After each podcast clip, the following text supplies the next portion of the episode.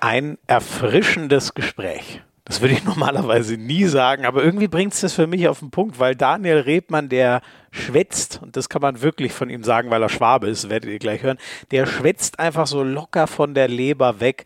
Das war einfach äh, eine richtig coole Unterhaltung mit unserem frisch gebackenen Handball-Nationalmannschaftstorwart. Schön, dass ihr dabei seid bei Hand aufs Harz, dem offiziellen Podcast der Liquimole HBL. Ich bin Schmiso oder in Langen Florian Schmidt-Sommerfeld. Wenn ihr Bock auf einen neuen Handballschuh habt, holt euch den Algis von Hummel. Hummel präsentiert nämlich die aktuelle Folge und die XK Collection steht ja für 10.000 Stunden Training bis zur Perfektion. Und davon kann Daniel Rebmann echt ein Lied singen, denn der ist ein Trainingsweltmeister, einer, der sagt, er trainiert auch richtig gerne. Das würde er uns erzählen, warum Niklas Landin ihn irgendwie an Ballett erinnert. Das fand ich ein super Gleichnis. Aber klar, er nimmt uns auch mit in die Halle nach Bratislava als er auf einmal bei einer EM sein Nationalmannschaftsdebüt gegeben hat und wie der Anruf von Axel Kromer war und also eine irre Zeit, das äh, erzählt er uns alles nochmal sehr schön. Er hatte sowieso eine krasse Karriere hinter sich, als junger Kerl so frisch auf Göppingen gekommen, sich durchgebissen. Seit fünf Jahren ist er inzwischen dort der, der erste, zweite Torwart, ganz wie man es will.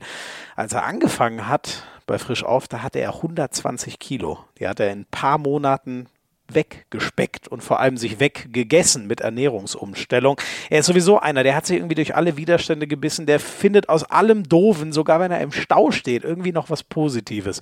Finde ich total beeindruckend und hat auch coole Tipps für junge Torhüter, wie man dranbleibt, was in jungen Jahren wichtig ist aus seiner Sicht, wenn man eine Handballkarriere machen will als Keeper. Die ganze Karriere, die war übrigens schon beim allerersten Training bei Frisch auf Göppingen in allerhöchster Gefahr. Aber sein Bruder der hat sie nochmal gerettet. Das und viel mehr erzählt uns heute Daniel Rebmann.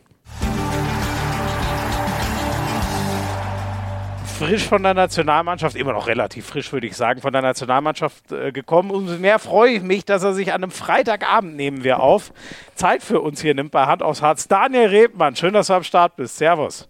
Dankeschön für die Einladung. Ja, sehr gerne. Äh, du, wie geht's dir? Was hast du heute so gemacht? Mir geht's gut. Ähm, ich war mit, mit meiner Frau heute Morgen ein bisschen in der Stadt. Ihre Mama ist gerade da, dann haben wir einen Babysitter, dann können wir mal zu zweit äh, einen Kaffee trinken. Tut auch mal ganz gut. Und Ach, dann heute heut Nachmittag war jetzt Training, äh, ja, Taktik, Vorbereitung für das Spiel gegen Wetzlar am Sonntag. Mhm. Ja gut, Taktikvorbereitung ist für dich ja uninteressant, oder? Müssen die Torhüter doch eh nichts von wissen. ja, also mir, ich mag auch, ich mag auch am liebsten die, die Trainingseinheiten, wo möglichst viele Bälle aufs Tor fliegen. Ähm, aber ja. die Abwehrvorbereitung ist auch für Torhüter und für die Mannschaft natürlich extrem wichtig. Deshalb solche Trainingseinheiten sind, sind unersetzbar. Aber meine Lieblingseinheiten sind auch andere. Ja, ja. Ja, klar, ist für, oder? Also, aber was machst du? Also hörst du dir trotzdem an, was da beredet wird, äh, was Hartmut Meyerhofer dem Team so gibt? Oder ist das, also Abwehrtaktik ist für dich ja wahrscheinlich schon relevant. Aber was machst du zum Beispiel, wenn es dann um Angrifftaktik geht? Damit hast du ja wirklich nichts zu tun, oder? Nee, damit habe ich jetzt wirklich nichts zu tun. Ich probiere mich da auch im Kopf her eigentlich so gut wie es geht, nicht damit zu beschäftigen, weil ich beschäftige mich halt mit, mit Abwehr, mit äh, gegnerische Wurfbilder. Deshalb mhm. ist die, ja, die Abwehrtaktik äh, schon für mich auch interessant, dass, wir, dass ich weiß, so wie verteidigen wir einen Spielzug vom Gegner zum Beispiel, ähm, wer wirft bei welchem, ja, bei welchem Spielzug vielleicht aufs Tor, dass ich so, dass man sich da so ein bisschen vorbereiten kann. Mhm, mh. Ja, ja. Ähm, und äh, du hast schon gesagt, die, äh, äh die Schwiegermama ist gerade da. Ist, ist die eigentlich auch, deine Frau ist ja Holländerin, ne? Genau, also meine, meine Frau ist Holländerin, aber ihre Familie kommt aus Bosnien. Also sie ist äh, Bosnierin dann. Und also die, die Mama ist Bosnierin und meine Frau ist in Bosnien geboren, aber hat die holländische Staatsbürgerschaft. Ah, okay, okay. Alter Schwede, okay. Also die sind so richtig, die sind einfach Europäer, kann man das so sagen, die Familie. Ja. sehr schön, sehr schön. Ähm, sag mal vorab bei, bei Frisch auf. Ähm, jetzt hattet ihr, also du hattest natürlich einen bewegten Winter, weil du dann auf einmal zur Nationalmannschaft gefahren bist. Darüber quatschen wir gleich. Ähm, ihr habt ja bestimmt ein bisschen was vor, so in der, in der Rückrunde, aber der Kampf um Europa wird, glaube ich, ganz schön schwer. Wie, wie fällt so bisher deine Saison, nennen wir es mal Hinrundenfazit aus? Ja, also das Hinru Hinrundenfazit fällt fast sehr positiv auf, aus. Ähm, es gab so zwei, drei Spiele, die, mit denen wir nicht glücklich waren. Das war halt das Pokalspiel in Minden, wo wir da ausgeschieden sind. Ähm, dann war das das Auswärtsspiel gegen Lemgo und in, in Leipzig. Das waren so unsere schlechtesten Spiele in der Hinrunde. Mit den restlichen Spielen können wir eigentlich wirklich zufrieden sein. Wir haben auch ja, mit, mit Verletzungen, mit Ausfällen ein bisschen zu kämpfen gehabt. Ich war selber auch äh, krank und danach konnte ich auch mal verletzt nicht spielen, aber das hat, die Mannschaft hat da alles immer richtig gut aufgefangen. Deshalb mein Hinrundenfazit, ja, ist schon positiv. Jetzt über das Spiel am Mittwoch da gegen den Bergischen HC braucht man gar nicht so viel sprechen. Das war einfach so ein Totalausfall, ähm, aber das kommt vor. Das äh, stellt man sich natürlich anders vor, aber ja, lieber mal so ein kompletter Off-Day wie fünfmal mit einem Tor verliere oder so. Ja. Wie, ähm, da habt ihr, glaube ich, was habt ihr jetzt? Ich glaube, ihr habt 33 kassiert und so mit sechs oder sieben verloren, ne? Weil ich es gerade richtig ja, im Kopf habe. War, was war, ich glaube, es 33, 26 oder so. Das äh, haben wir uns ja. natürlich anders vorgestellt, nimmt man sich auch anders vor, aber, kann man jetzt im Nachhinein auch nicht mehr ändern. Ja. Ähm, äh, Urkasselitz und du, ihr habt, glaube ich, kaum einen Ball gehalten im Endeffekt. Was macht ihr nach so einem Spiel? Streicht ihr es einfach oder geht ihr zusammen irgendwie nochmal in die Analyse oder gibt es ein bisschen Ärger für, ich weiß nicht, Jakob Bagerstedt, dass er die Abwehr mal richtig hinstellen soll oder wie arbeitet man sowas auf?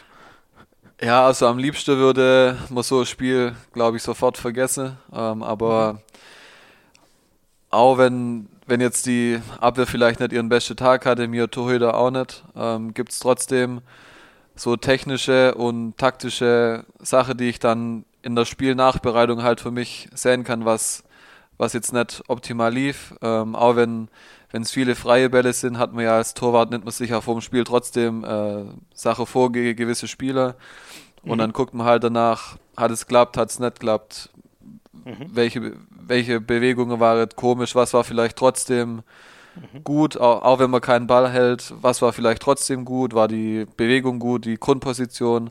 Also es gibt da eigentlich in, in jedem Spiel Sache draus, die man, die man lernen kann, ob das jetzt 20 Paradespiel war oder 2 oder 0, ähm, ist eigentlich alles, äh, kann man irgendwie ein Fazit rausziehen, auch wenn es manchmal ja. wehtut. Ja, ja. Ich habe genau, deswegen will ich mich, dich mit dem Spiel auch gar nicht weiter nerven. Du hast ja gesagt, warum man nicht lange drüber. Ich glaube, ich versuche jetzt doch nochmal, weil ich sehe dich die ganze Zeit witzigerweise nur ab Kinn abwärts. Vielleicht, Echt? schau mal, okay. ich, ich, ich, ich, ich drehe jetzt nochmal mein Handy rum. Ich lasse die Hörer mal daran teilhaben. Ich weiß nicht, kann, jetzt kannst du deins auch, kannst du deins Kopf über hinstellen. Dann kriegen wir es vielleicht hin. Ich muss euch das mal kurz erklären da draußen. Jetzt musst du es, glaube ich, noch einmal 180 Kopf Grad über. drehen, sonst, sonst sehen wir uns genau. Ich muss meins Kopf über hinstellen, weil ich einen Adapter habe. So, jetzt so. sehe ich aber den Daniel Rebmann auch in voller Pracht. So, so, so passt, passt das doch besser. Ich habe vorhin übrigens auf WhatsApp gesehen, du nennst dich da selber Rebic. Habe ich das richtig gelesen? Ja. Wie, wie der Fußballer das Ante Rebic von äh, genau. Eintracht Frankfurt. Ja, das ist, weil ich genauso gut Fußball spiele wie er. Wer behauptet denn das? Nur du oder auch noch andere? Nee, äh, ich glaube lieber nicht. Ähm, aber das kam damals wirklich von einem, von einem Mitspieler in Neuhausen-Erms, vom Sircan Predragovic kam das damals. Mhm. Ähm, auch da ich dann halt eine, äh, ja, eine Freundin dann hatte mit äh, jugoslawischem Nachname, dann meinte ja. er, das passt dann ja Rebic und dann, ja. ja hat sich das irgendwie eingebürgert. Manche, manche nennen mich Rebi, manche Rebic. Das ist eigentlich ja. frei, ja. Ja, Re Rebi ist, glaube ich, so, das höre ich am meisten, wenn ich mal in Göppingen bin. In der Hölle, ha, in der, in der Hölle sage ich schon, in der Hölle Süd. In der Halle war ich ja auch schon ein paar Mal. Oder Rebu, Rebi ist schon so der normale Rufname sozusagen. Das, das nutzt eigentlich die meiste, ja. ja. Ja, genau, genau. Ähm, und sag mal, wie, äh, also äh, übers Spiel, das, das können wir abhaken, so wie du dir das gewünscht hast gegen den BHC ähm, äh, äh, Wetzlar. Das ist dann schon entschieden, bis dieser Podcast für die Hörer dann auch zugänglich ist. Deswegen braucht man da keine Vorschau machen. Aber ich würde mal in, äh, mich, mich, mich, mich, mich würde mal interessieren, der, Bagerstedt, ähm, der Kosina, das sind so hochemotionale Typen. Äh, dann, äh, ich glaube, Meyerhofer ist schon auch einer, der beim Handball richtig mitgeht. Wie, wie ist denn bei euch so eine, so eine Trainingseinheit, so eine Trainingswoche, nachdem ihr, oder jetzt sind es eher nur Trainingstage, nachdem ihr so eine dicke Niederlage kassiert habt, die nicht so eingeplant war? Wie ist denn das? Sind irgendwie alle angespannt? Ist man extra laut im Training oder ist es dann eher so eine, so eine stille Wut? Wie muss ich es mir vorstellen? Also jetzt heute war es tatsächlich eher so eine ruhigere Stimmung. Äh, da gab es auch schon andere Einheiten, wo ein bisschen mehr Feuer drin war. Aber dadurch, dass mir jetzt keine, also wirklich nur Zeit hin für taktisches Training ähm, mhm. und dann ist von jedem mal wirklich Konzentration gefragt, fordert der Trainer dann auch und da ist dann kein Platz für irgendwelche äh, groß andere Rangeleier oder so, irgendwas. Deshalb da ja wurde dann einfach klar die Sache äh, trainiert mit großer Konzentration. Deshalb war es heute einfach, äh, wusste jeder, dass es schlecht war am Mittwoch. Deshalb mhm. ja, war da auch jeder heute voll fokussiert, dass es am Sonntag eine, eine andere Geschichte wird. Ja. Und ähm, wer sind da bei euch so die, die Wortführer, die vielleicht vor so, vor so einem Spiel wie am Sonntag nochmal extra heiß machen, wo man weiß, ey, jetzt müssen wir aber auch ran. Äh, also gerade Wetzlar ist ja Tabellennachbar, schon ganz entscheidend. Wer geht da so voran? Sind ja auch manchmal Torhüter, die laut werden. Gehörst du auch dazu oder sind das eher andere? Also bei uns ist es schon so, die, die Sache vom, vom Jakob Bargestedt und vom, vom Grishimir Kosina, das sind da eigentlich die, ja die Hauptwortführer, die, die auch mal ein bisschen lauter werden. Dann gibt es nur der Tim Kneule, der das Ganze aber eher sachlich dann macht und ihm hört auch, also er ist eine absolute Identifikationsfigur und Vorbild. Ähm, ihm hört da auch jeder einfach zu auf seine bisschen ruhigere Art. Ähm, deshalb gibt es da so verschiedene Ansatzweise und verschiedene Typen. Ich bin es eigentlich auch eher, eher von der ruhigeren Sorte. Ich bin dann eher e-, emotional im Spiel, aber jetzt so im, im Training, ich bin jetzt nicht derjenige, der sich da hinstellt und die größte Emotionsrede hält. Äh, der ja. der ja. Typ bin ich nicht. Ja, ja. Ähm, Sportlich gesehen, was ist denn der Plan für die Rückrunde? Ähm, ihr seid ja, also Champions League, das wird wahrscheinlich schwierig. Ich glaube, da erzähle ich nichts Überraschendes, aber ich schätze mal, die European League würde man ja ganz gerne spielen. Habt ihr euch das vorgenommen für die Rückrunde, einen Platz klar zu machen, der euch das ermöglicht?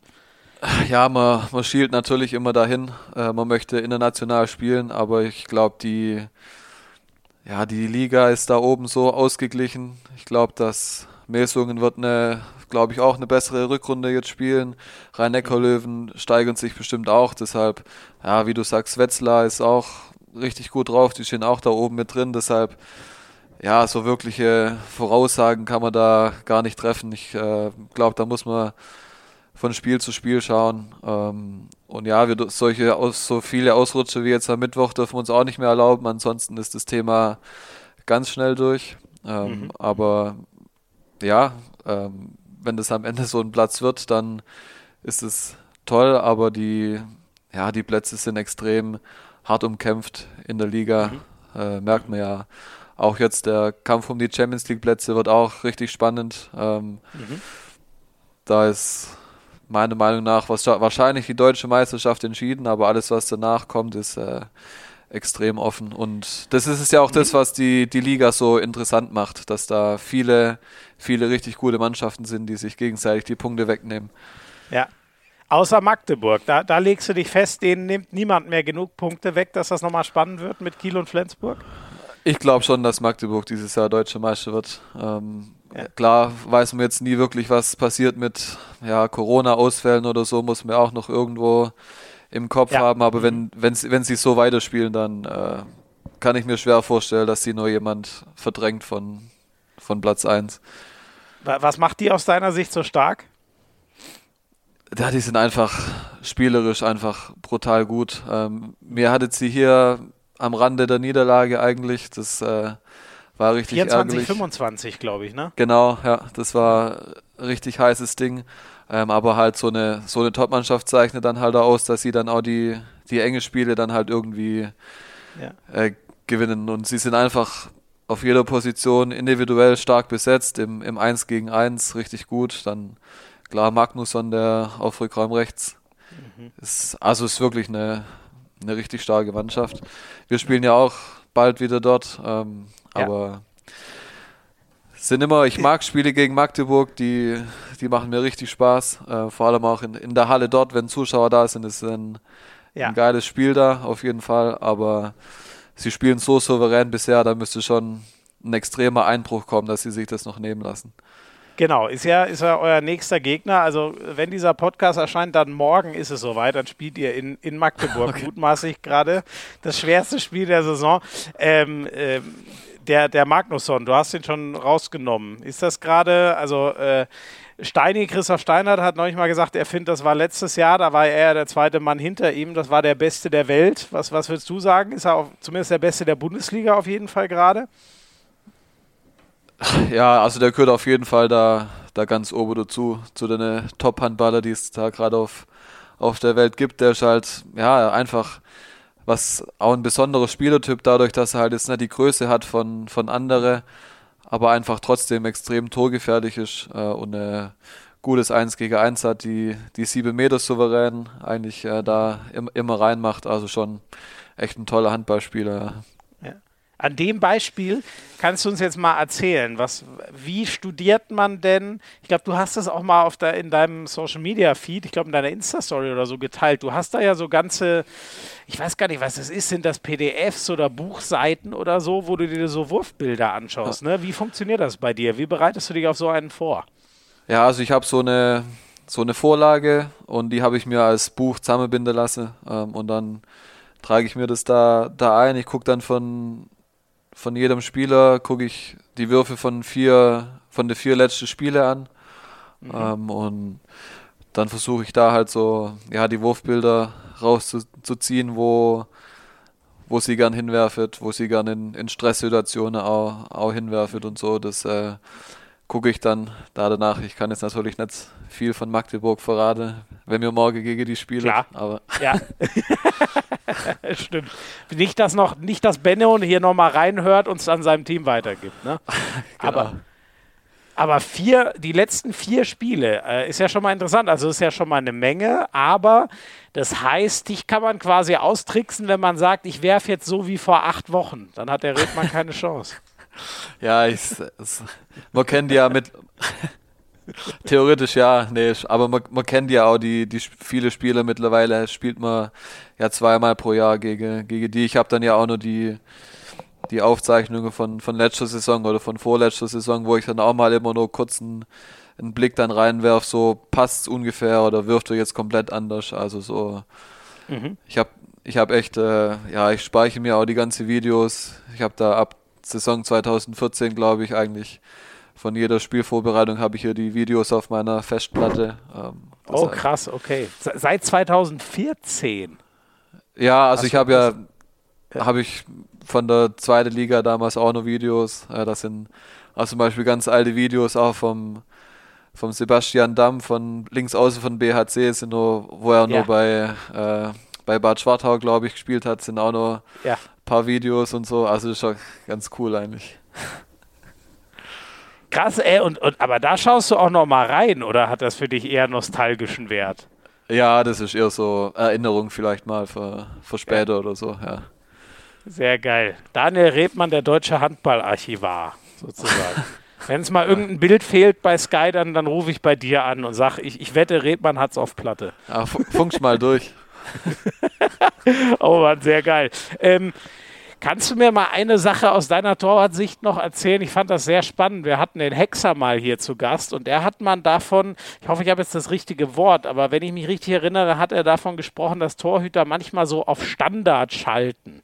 Ähm, dass man manchmal in diesen Modus verfällt, dass man dann, so habe ich ihn damals verstanden, gewisse Bewegungen einfach abruft sozusagen und hofft, dass der Wurf vom, Ge vom Gegner ähm, dazu passt.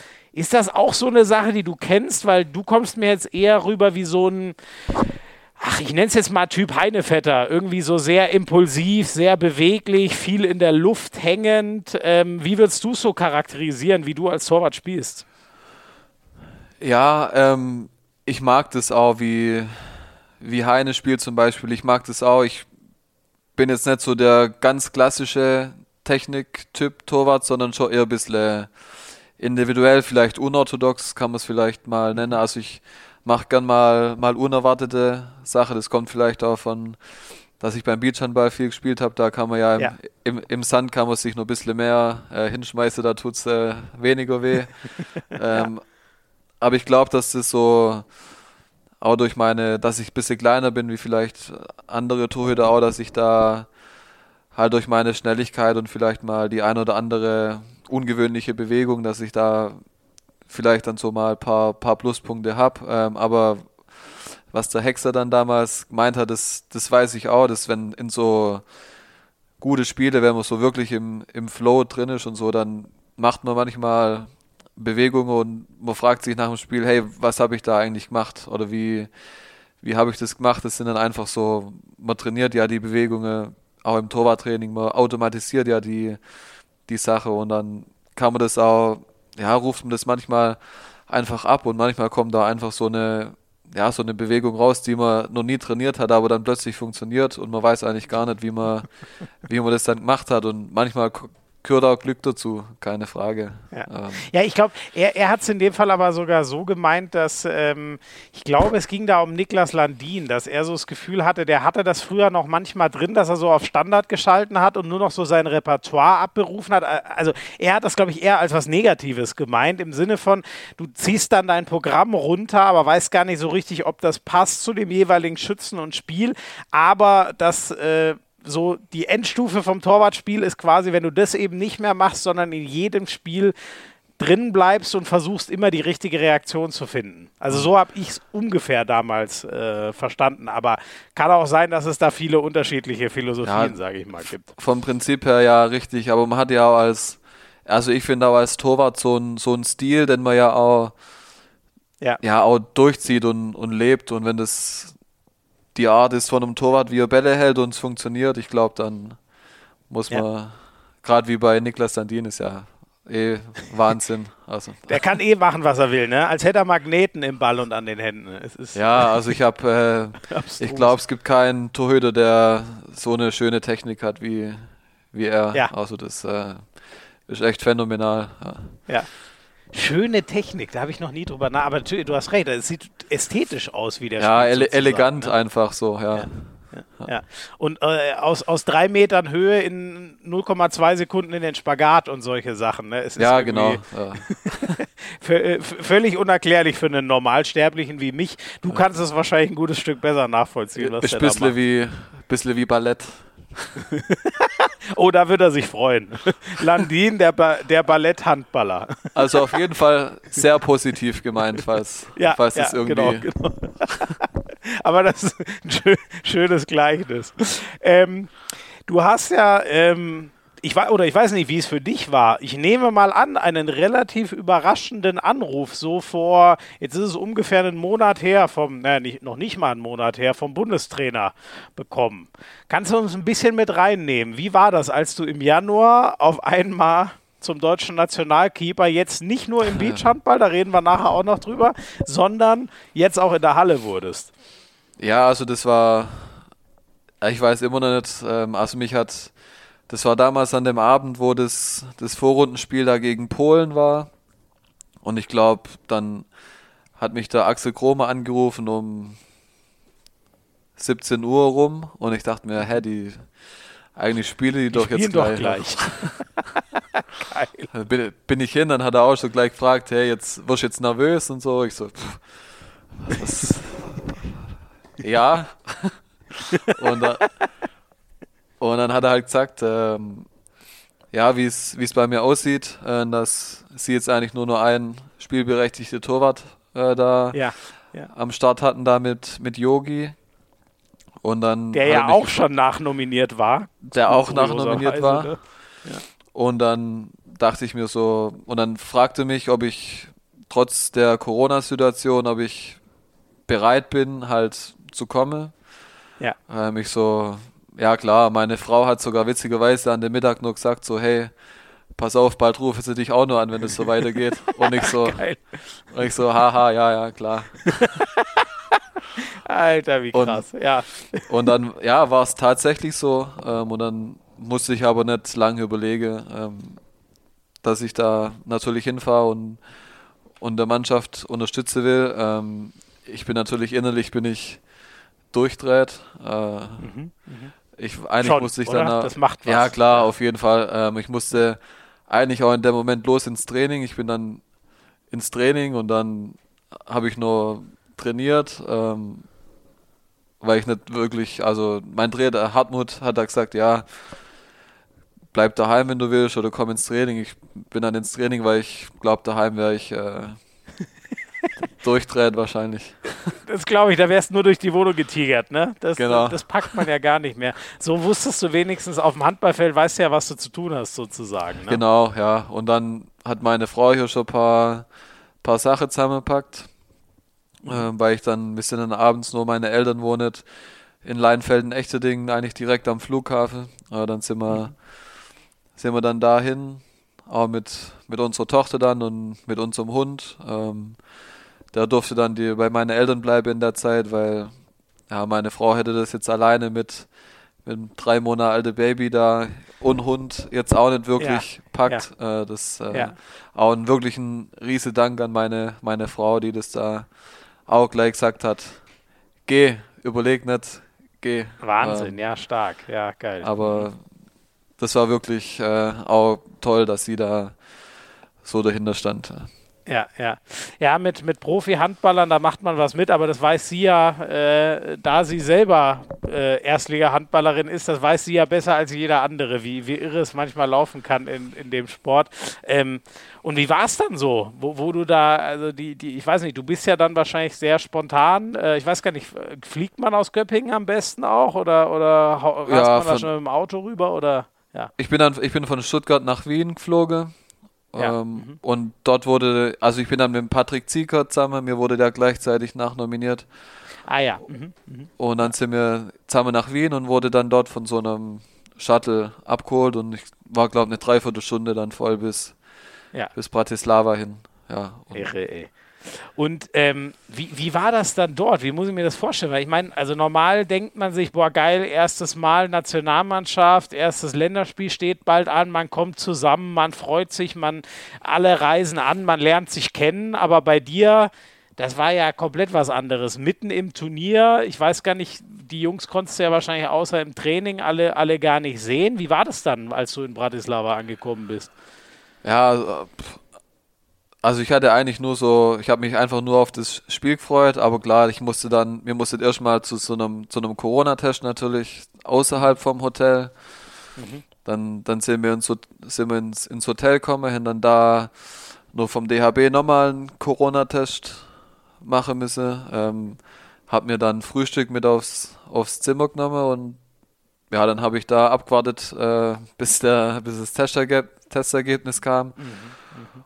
Und dann weiß ich nur, dann war, war halt eine Videobesprechung, wo ich dann das erste Mal alle gesehen habe, aber halt auch nur mit kurzer Box, mit Mundschutz, alles so kurz äh, ganz auf Abstand begrüßt, weil da war ja zu der Zeit, wo ich kam, war ja war der, am Tag vorher war da, glaube ich, fünf Fälle oder so. Deshalb war da ja, schon Wahnsinn, ne? Man wusste gar nicht, Vorsicht. wer oder gefühlt alle Kontaktpersonen und wer ist es jetzt und wer hat es noch nicht so ungefähr. Ne? Das war ja Chaos und Lotterie pur, leider so. Genau, und ich, ich, ich bin dann halt auch zum, zum Basti Heimann halt, weil ich ihn halt vom Verein kenne, habe ich mich halt zu ihm gesetzt, aber dann kam bei ihm eine Dreiviertelstunde später, dass er positiv war. Ähm, also das war. Ach, scheiße, ey. echt Wahnsinn. Ähm, aber ja. Und dann bin ich halt immer ins Training, dann habe ich da halt Matthias Andersson kennengelernt, wobei ich, ich, habe auch mit ihm schon mal telefoniert, schon mal letztes Jahr. Ähm, mhm. Aber Alfred Gieslerson habe ich halt dort kennengelernt, die restliche mhm. Mannschaft so im Training und dann ja, hat man halt trainiert, dann ist man wieder zurück und dann Irre, ja. War Aber die ganze Mal man, man, man kennt sich ja so grob aus der Liga. Ne? Das macht es vielleicht ein bisschen einfacher. Also wahrscheinlich mit den meisten hast du ja schon mal irgendwie ein Wort gewechselt wahrscheinlich, oder? Wenn man mal ein Spiel gegeneinander hatte. Oder gab es wirklich Leute, die du das erste Mal, mit denen du das erste Mal ein Wort gewechselt hast, als ihr euch da in der Nationalmannschaft zusammen gesehen habt? Nee, also ja, wie du sagst, durch die, die Spieler kennt man ja eigentlich alle ja. schon. Jetzt war nur der Julian Köster halt, ihn habe ich vorher noch nie gesehen. Ähm, ja, er ist noch aber neu, genau. Ja, ja. Der ist schon neu, aber so, man, ja klar, man kennt sich. Mit Yogi kenne ich jetzt auch schon. Wir haben auch immer kurz quatscht so bei, bei den Spielen. Also es ist jetzt ja nicht, nicht so, dass man komplett fremde Menschen da zum ersten Mal trifft, sondern ja, ja, ja. Man, man, kennt sich ja und man macht ja, man spielt ja auch, jeder spielt Handball und dann spielt man halt in, in einer Mannschaft. Und wie du vorher schon gesagt hast, wenn man auf dem Feld steht, dann weiß man ja, was man machen muss. Ja, ähm, genau, genau, genau.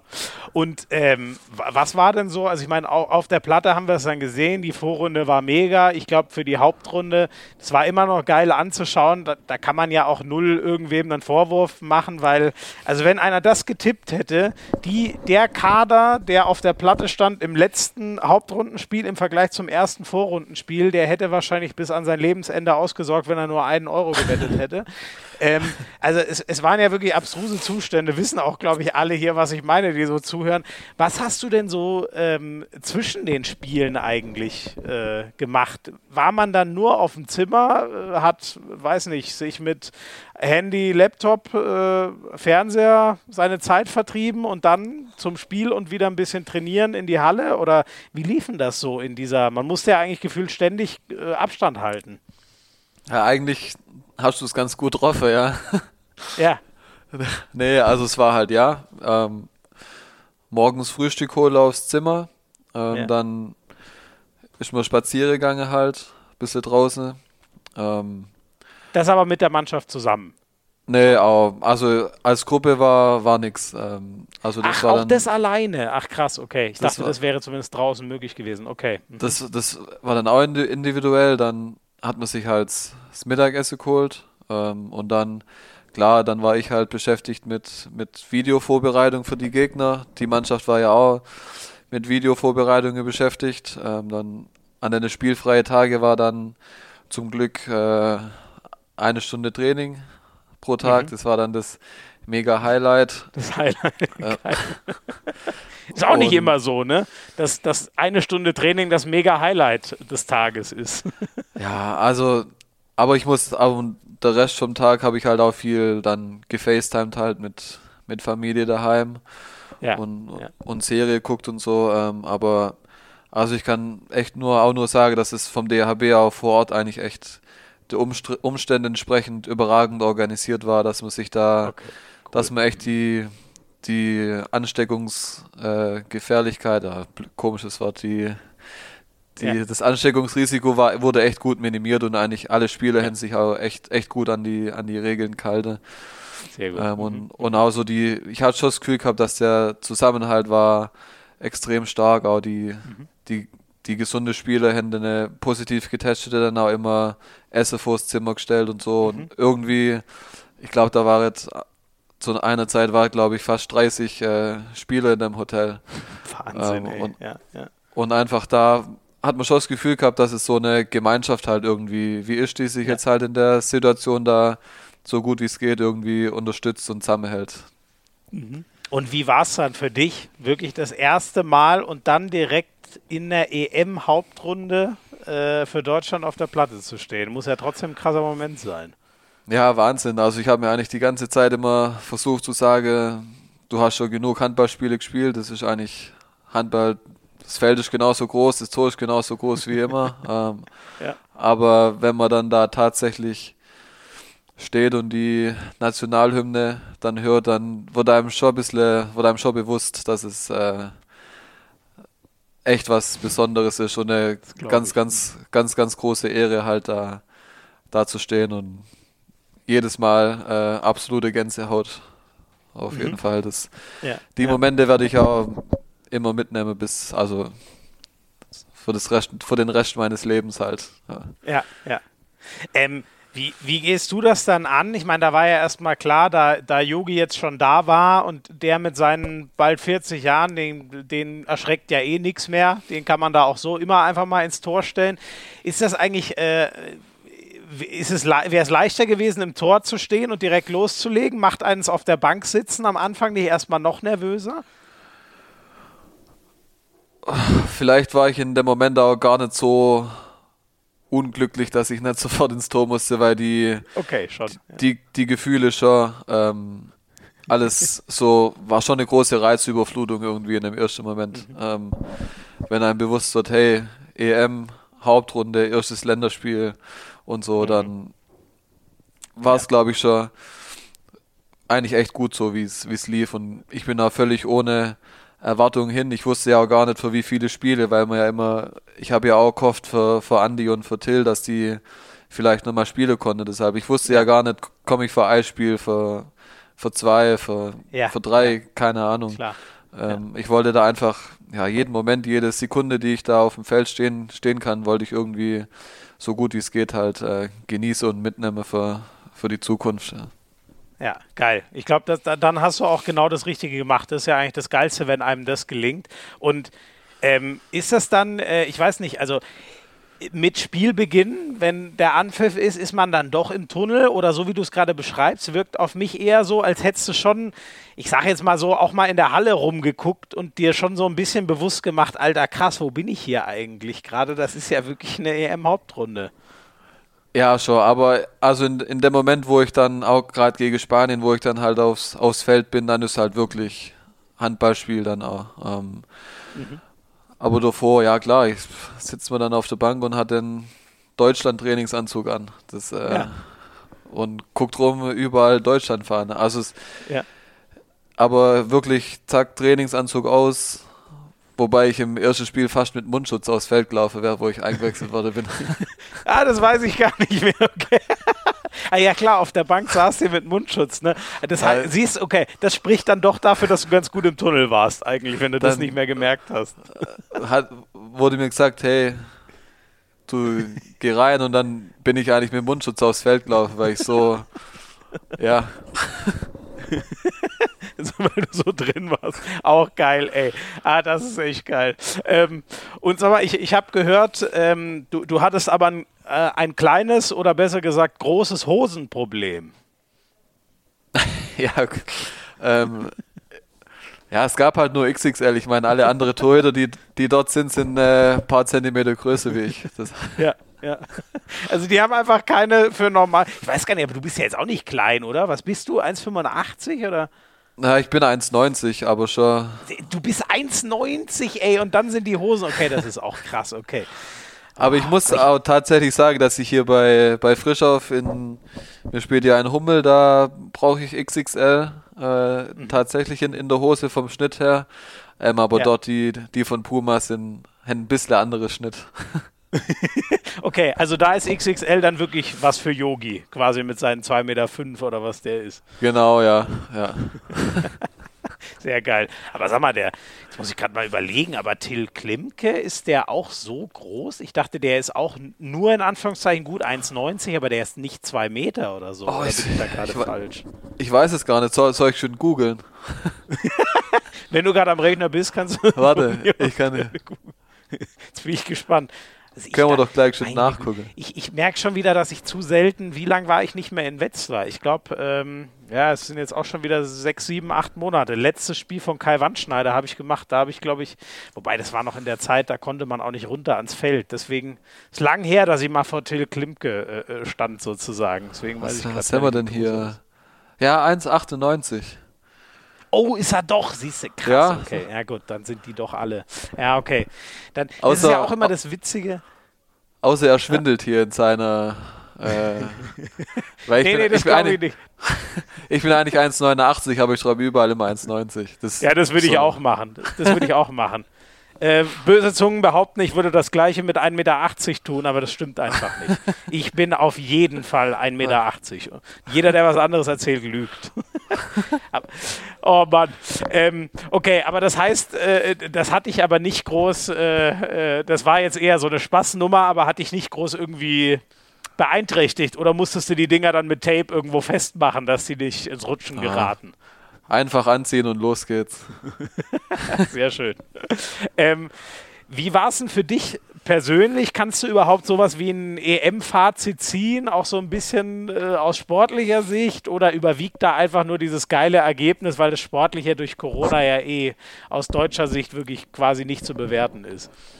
Ja, eigentlich habe ich im, im Nachhinein dann das, dasselbe gemacht wie, wie bei meinen Ligaspielen auch. Ähm, das Debüt gegen Spanien war, ja, war ich zufrieden, klar, dann danach von der, von der Quote her war das jetzt nicht so gut, hätte ich mir vielleicht ein bisschen mehr erhofft, aber ich war ganz ehrlich ähm, auch nicht wirklich jetzt darauf vorbereitet. Ich kam auch von, wir haben ja auch Winterpause gehabt eigentlich, ähm, mhm. hatte ich eigentlich kaum, kaum Trainingseinheiten wieder, bevor ich dann, dann dahin bin, deshalb, also ich bin ganz zufrieden, so wie das, wie das lief. Ja. Habe auch von Trainerseite positive positives Feedback kriegt. Mhm. Auch paar, natürlich paar, paar Sachen, wo ich mich verbessern soll, äh, woran ich arbeiten kann. Ähm, mhm.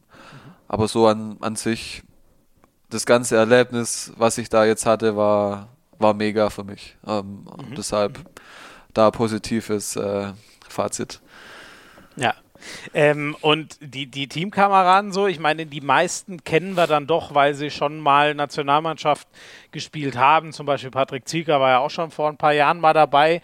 Nur der Julian Köster, den hast du ja auch schon angesprochen. Der kam natürlich irgendwie wie Kai aus der Kiste, aber war ja absolut sensationell. Was traust du dem zu so in den nächsten Jahren? Ja, ich bin mal gespannt äh, über seine Entwicklung. Jetzt, was er da bei der EM gezeigt hat, war war auf jeden Fall stark. Auch gerade wenn man, wenn man sieht, dass er aktuell nur in der, in der zweiten Liga spielt und dass er dann auf so international auf so einem Top-Niveau dann so Leistung abruft, ist schon ja echt äh, bemerkenswert. Deshalb, mhm. ja, und klar, er ist noch mega jung, hat da nur eine Zukunft vor sich. Da bin ich gespannt, wie er sich dann weiterentwickelt. Sehen wir nächstes Jahr in der Bundesliga? Sieht ganz gut aus.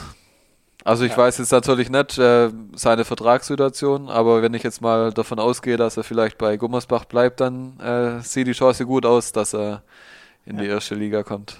Ich würde fast vermuten, er, er tut so oder so, aber äh, aus äh, alter Dino-Verbundenheit äh, drücke ich auch irgendwie dem VfL die, die Daumen. Ist jetzt mal lang genug, dass die unten waren in der, in der, in der zweiten Liga, ehrlich gesagt. Ja, also, finde ich auch eine Mannschaft, die definitiv in die erste Liga gehört und wir wollen jetzt ja hier auch keine Wechselgerüchte streuen oder so, deshalb. Oh Gott, nee, nee, nee, nee, genau, nee, nee, das nicht. Ich glaube, der ist da gut aufgehoben und die haben ihn ja auch, den musst du ja auch erstmal so bereit machen, obwohl es nur in Anführungszeichen zweite Liga ist, auch wenn die in Deutschland natürlich mega ist, aber der Sprung, dass der den so gut hinbekommt auf EM-Niveau, da muss ja im Verein auch ganz gut gearbeitet werden, würde ich mal vermuten.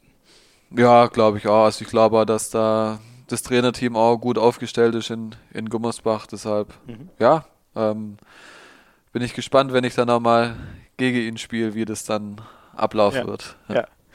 Wie, wie ist denn deine Absprache mit äh, Alfred Gislason und Matthias Andersson? Also ich an deiner Stelle würde ja sagen, Leute, komm, der Yogi hat das jetzt noch einmal gemacht, aber der ist langsam wirklich zu alt.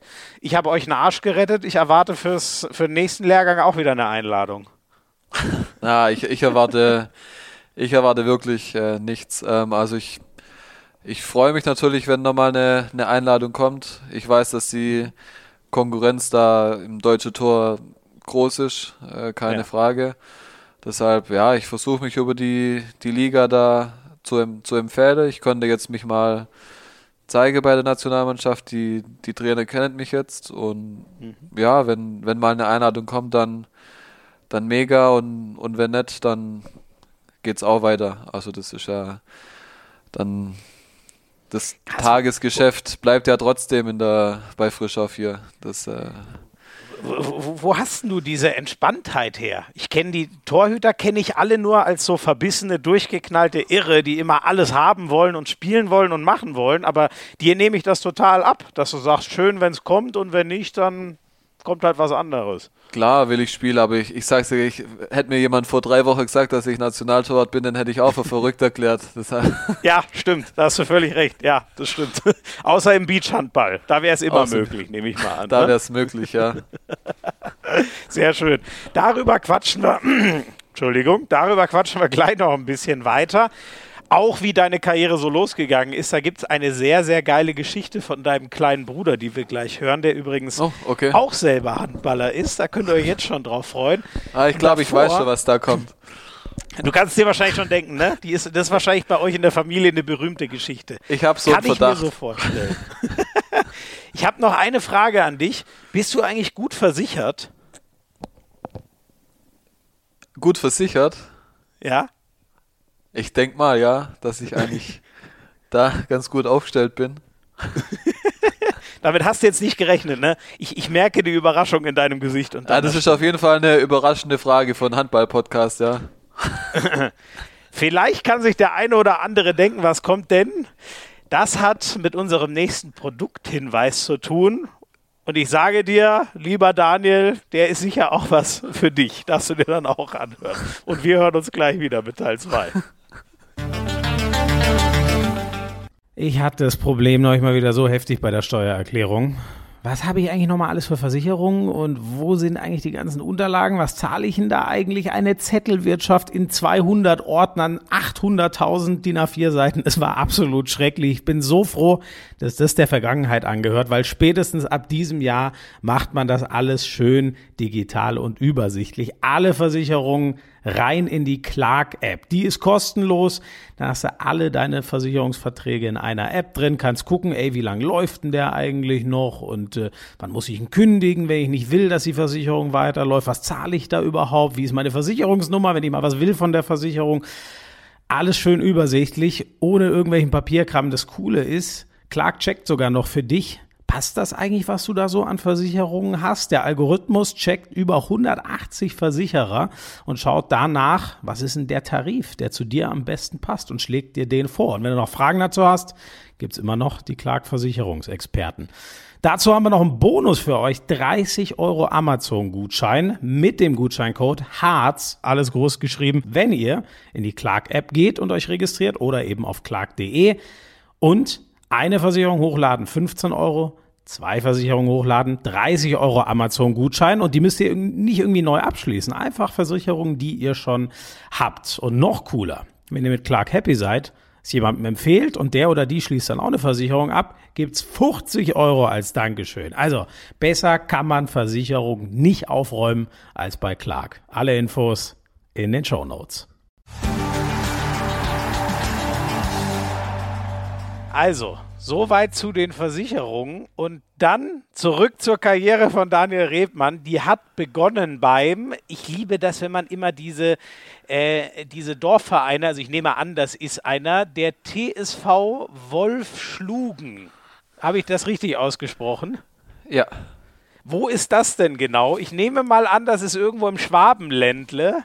Man, das hat genau. man, glaube ich, in, in, bei deinem ersten Wort gehört, wo du geografisch zu verorten bist. Ne? Genau, also ich, ich will die, den TV echte Dinge nicht ganz unterschlagen. Da habe ich bis zur E- oder D-Jugend war ich da.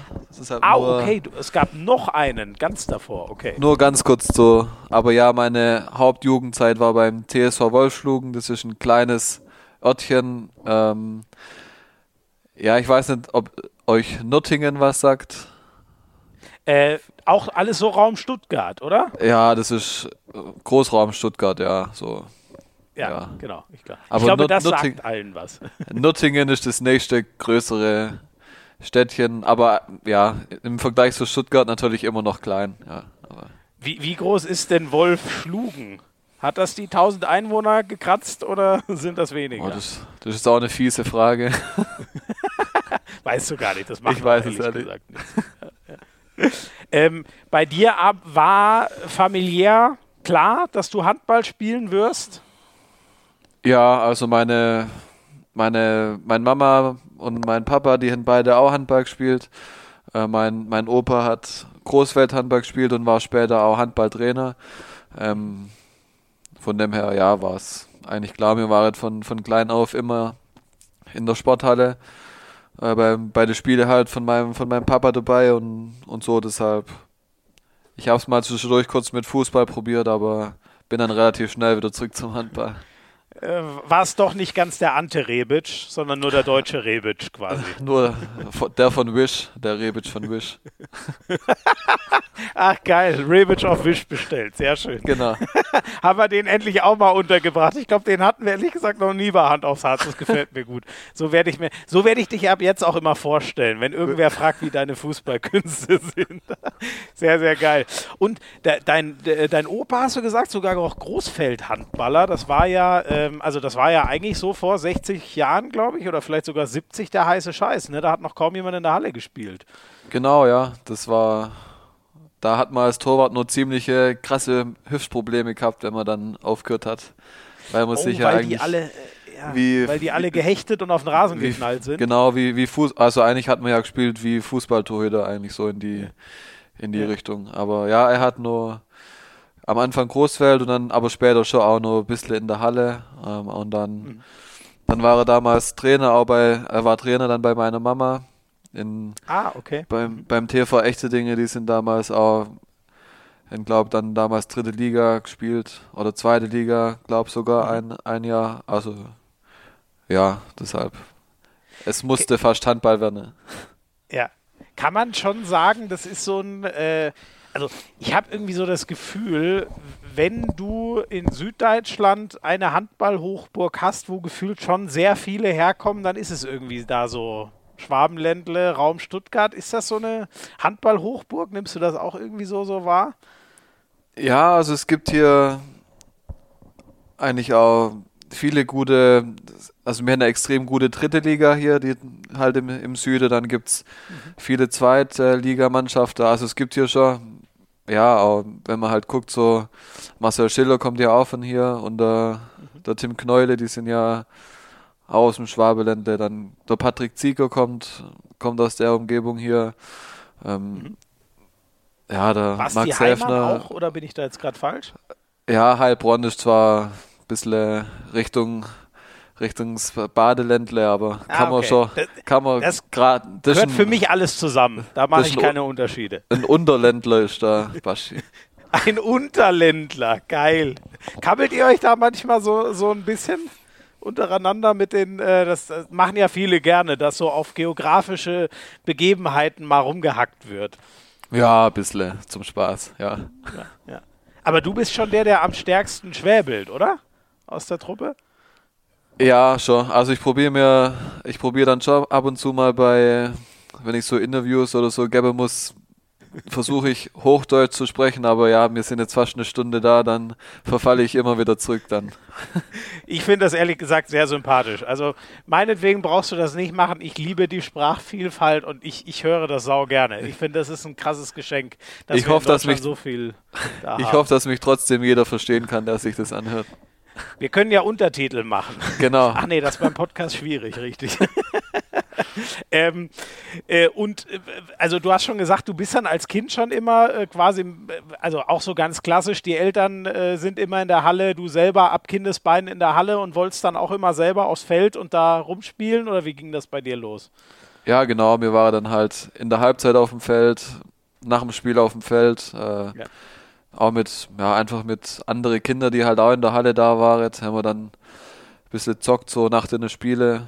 Dann bei uns daheim. Wir hatten so einen, einen Hobbyraum, wo, wo Tor drin stand. Dann habe ich da mit meinen Brüdern immer Handball zockt. Ähm, Ach geil. immer im Urlaub auf, wir waren immer auf Sylt im Urlaub, am Strand, auch immer mit, immer Handball gespielt und so. Also mir, ja, Handball war eigentlich immer, immer da.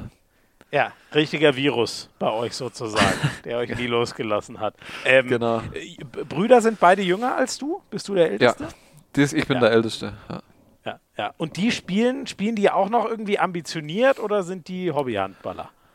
Also mal der, der Kleinste, der spielt jetzt äh, gerade schon hobbymäßig, aber er ist schon ambitioniert und hat vielleicht die Möglichkeit, nur Richtung dritte Liga zu gehen. Ähm, Ach cool. Mhm.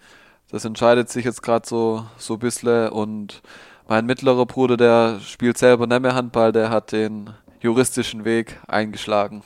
Ach du liebe Güte. Dann gleich so, so ein heftiger Umschwung. Dann jetzt wirft er nur noch mit Büchern und Paragraphen.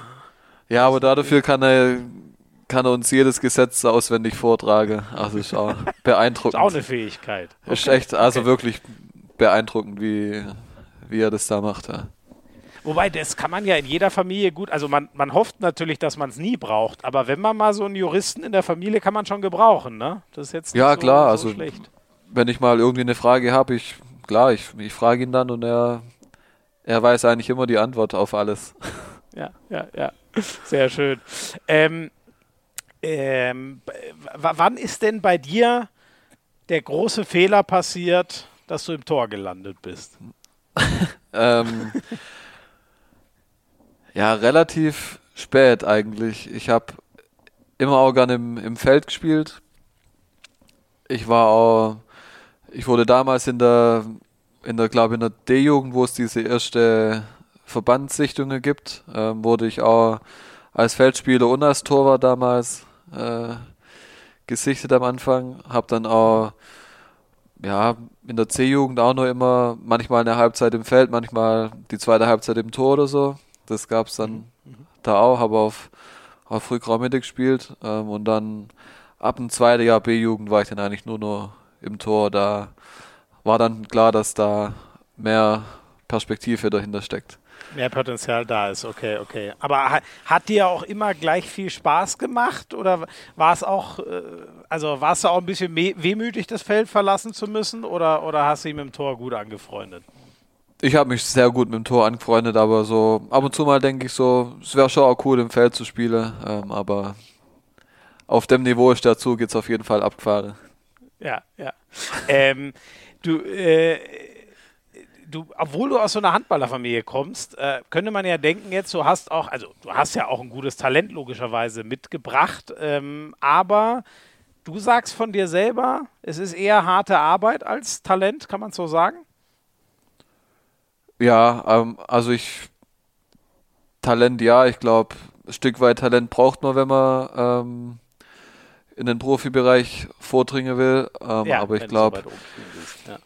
dass es dann ähm, halt auszeichnet, äh, wenn man Talent hat, dass man dann halt extrem hart trotzdem arbeiten muss, um, um die Ziele zu erreichen. Ich glaube, ich weiß nicht, ob es jemand gibt, der Talent hat und ohne Arbeit äh, da groß hochkommt. Deshalb bin ich schon jemand, der extrem fleißig und hart an sich selber arbeitet. Und ja. das ja. hat mich auch, da, auch dahin gebracht. Ja, ich habe auch früher Hit-Trainingseinheiten bei meinen Eltern auf der Terrasse gemacht, egal ob es geregnet hat oder nicht. Ähm, also das, ich war schon äh, immer Hit, sehr. Hit heißt dieses äh, High Intensity Training? Ja, genau, so 15 Sekunden Belastung, 15 Sekunden Pause. So ja. habe ich immer meine, meine, meine Mama beschlagnahmt, dass sie mit der Stoppuhr daneben sitzt und so. Ähm. Aber macht dir Spaß oder musst du dich quälen, das zu machen? Ja, mir macht es Spaß. Ähm, also ich, okay, ich cool. trainiere, mir macht eigentlich auch die, die Vorbereitungszeit immer, immer Spaß. Ich bin jemand, der schon gern hart trainiert auch. Ja, ja. Ähm, dein ehemaliger Trainer, Jochen Zörn, du wirst ihn noch kennen, der Klar. hat mal gesagt, äh, er hatte eigentlich quasi kaum Spieler, die so ehrgeizig, aber auch schon so profimäßig unterwegs waren wie du in, in ganz jungen Jahren. Ähm, siehst du das auch so, dass es bei dir einstellungsmäßig top war oder hast du dich eben auch einfach leicht getan, viel zu trainieren? So wie du es gerade beschreibst, dass dir das gar nichts ausmacht, wozu andere sich vielleicht zwingen müssen. Ja, das denke ich schon. Ähm, also ich habe immer gern trainiert. Ähm, ich bin jetzt auch niemand, der extrem gern auf Partys geht oder so. Deshalb hatte ich die die Gefahr da nie, dass ich da zu viel irgendwie fe feiern gehe oder so. Wie kann denn, wie kann denn das sein?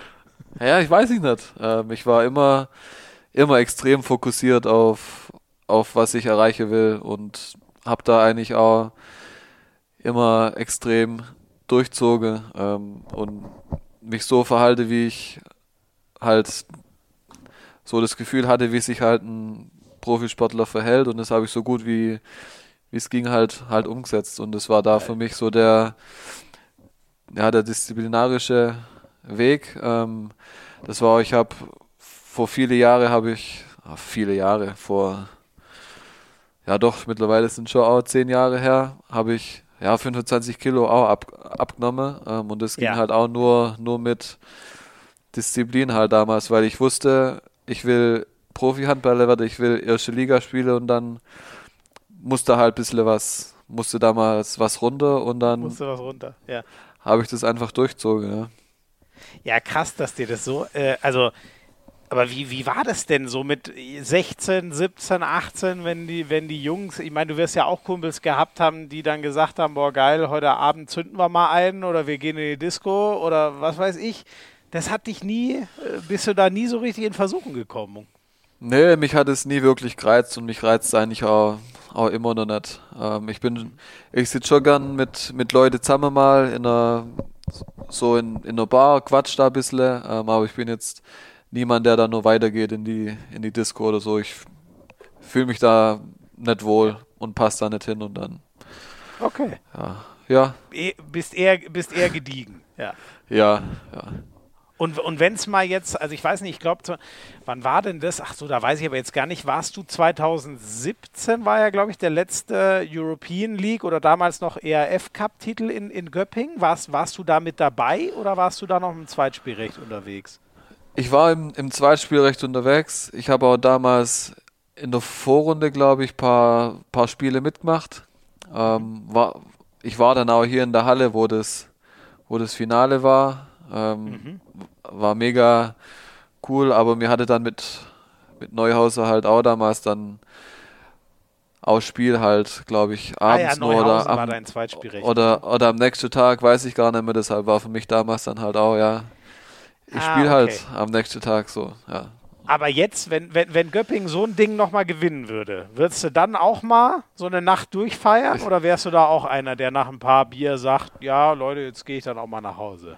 Ja, ich habe ihm Jakob Bargerstedt versprochen, dass wenn, wenn ich einen Titel gewinne, äh, leider wird es jetzt ja nicht mehr mit ihm, weil er ja leider äh, weggeht am Ende von der Ja. Saison.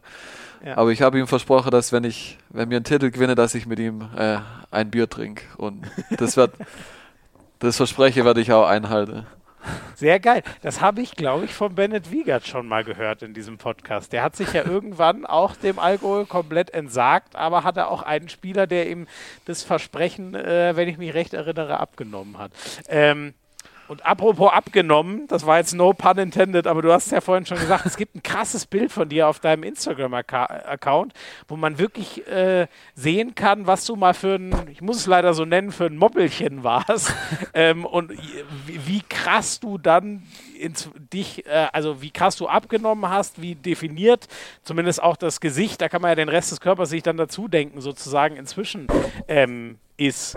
Was ähm, war, da, war das davor vor allem eine, eine Ernährungsgeschichte oder ähm, wie kam es zu diesem krassen Wechsel innerhalb von acht Jahren vom ja, eher massigen Torwart zum Athleten?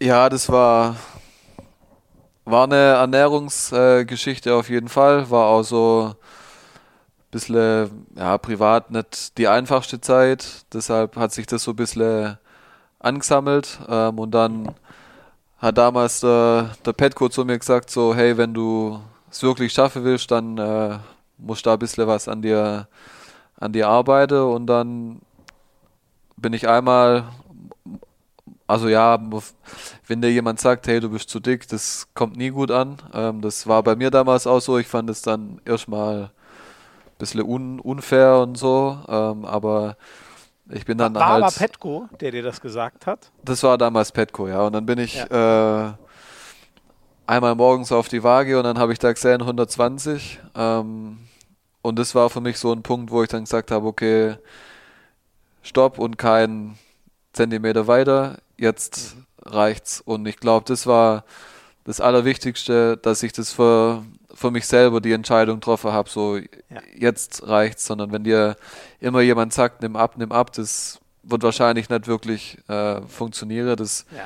Da muss wirklich bei einem selber so die der Schalter umklicke und dann ist mir das auch mega leicht gefallen und wo ich dann auch die nach ein paar Wochen die erste Resultate und die erste Veränderungen gesehen habe, dann ging es eigentlich danach so fast von alleine durch, weil einfach dann die, die Motivation dann riesig war, ähm, das zu verlieren. Und es ging ja innerhalb von einem halben Jahr oder so. Ich weiß, es ist jetzt nicht die gesundeste Art und Weise abzunehmen ähm, in der, oh, krass, in der kurzen Zeit. In einem halben Jahr hast du dir das alles runtergehauen. Aber ich, ich habe damals auch über Weihnachten komplett durch, ich habe, glaube zwei, drei Tage vor Weihnachten angefangen abzunehmen und mir war es dann auch scheißegal, dass dann äh, Weihnachten war oder so. Bin dann auch dann joggen gegangen nach dem, nach dem Essen, eigentlich fast immer so und ich habe dann auch wirklich keine einzige Ausnahme in der Zeit gemacht, wo ich, Krass, wo ich abgenommen Keine hab. Cheat Days. Ja. Gar so. nichts. Nee. Okay. Aber das, also das kriegen ja einige hin. Und wie hast du es geschafft, das Gewicht zu halten? Also mal so krass abnehmen, das kriegen, glaube ich, einige hin, aber auch viele haben ja dann den Jojo-Effekt, den berühmten.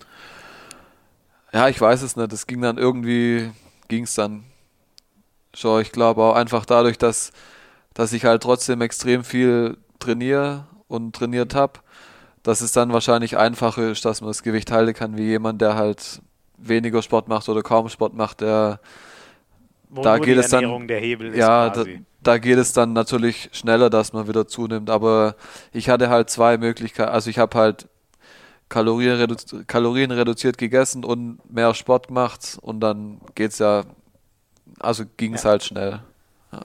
Aber wie, äh, jetzt muss ich mal so fragen, wenn du sagst, du hast schon, warst eigentlich schon immer sehr trainingsfleißig, äh, da musst du ja aber auch nicht gerade gesund oder extrem viel gegessen haben, dass du auf 120 Kilo trotzdem hochgekommen bist. Ja, beides. Beides. Ja. Und was war das dann? War, war es sowas wie Junkfood oder waren es Süßigkeiten oder was war so dein Laster damals? Ja, ich glaube eher Schokolade war so die, das, größte, die, das größte Problem. Ja. Und äh, ist das was, was du jetzt komplett verbannt hast oder gönnst du dir jetzt wieder ab und an?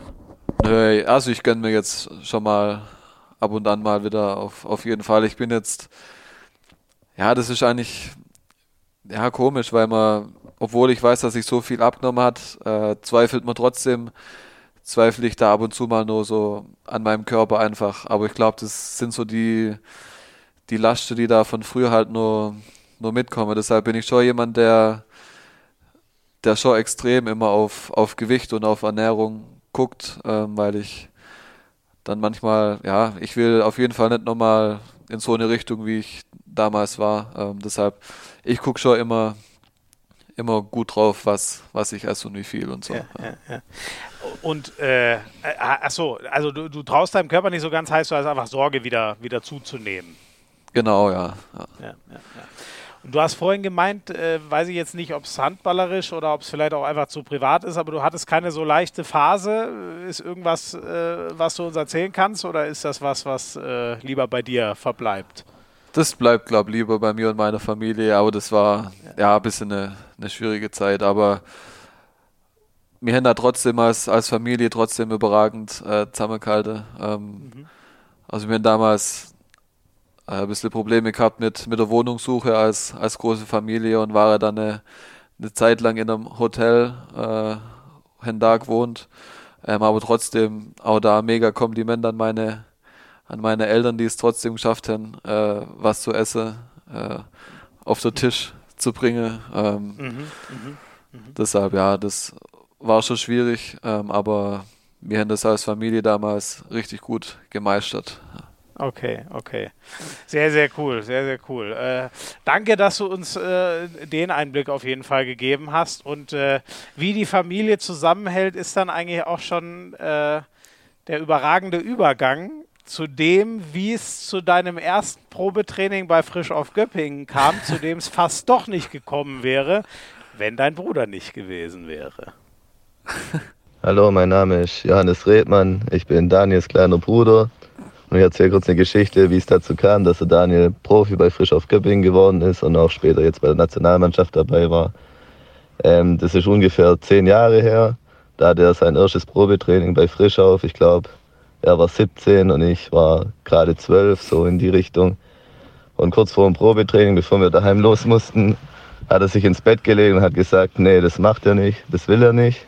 Und meine Eltern haben probiert, ihn zu überreden, jetzt aufzustehen und doch hinzugehen. Aber es hat nichts gebracht. Dann sind sie zu mir gekommen, haben gesagt, er will jetzt nicht gehen hier.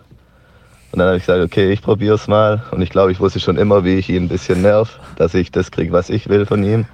Und habe ihn dann so lang zusammengeschissen in seinem Bett, bis er endlich aufgestanden ist, seine Tasche gepackt und dann los ist. Und am Ende hat, glaube ich, der Trainer Petkovic zu ihm damals gesagt, er sieht das Feuer in seinen Augen. Und ich glaube, ich habe damals alles richtig gemacht. Finde ich, find ich absolut grandios. Ist die Geschichte in deiner Erinnerung auch genau so?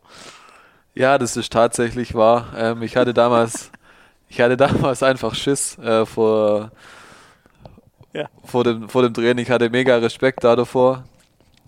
Das kann ähm, ich auch verstehen, ehrlich gesagt. Ey, Petkovic, frisch auf Göppingen, das ist ein Name, den man keinem vorstellen muss. Das ist nicht so leicht. Ja, so, so als 17-Jähriger dann zu so ganze namhafte Profis, die da damals am Start waren, da hatte ich schon extrem Respekt und dann hätte ich, wie er richtig sagt, eigentlich fast den, den Rückzieher gemacht. Ähm, und zum Glück kam und hat mich aus dem Bett rausgeschmissen und hat gesagt, du gehst jetzt dahin.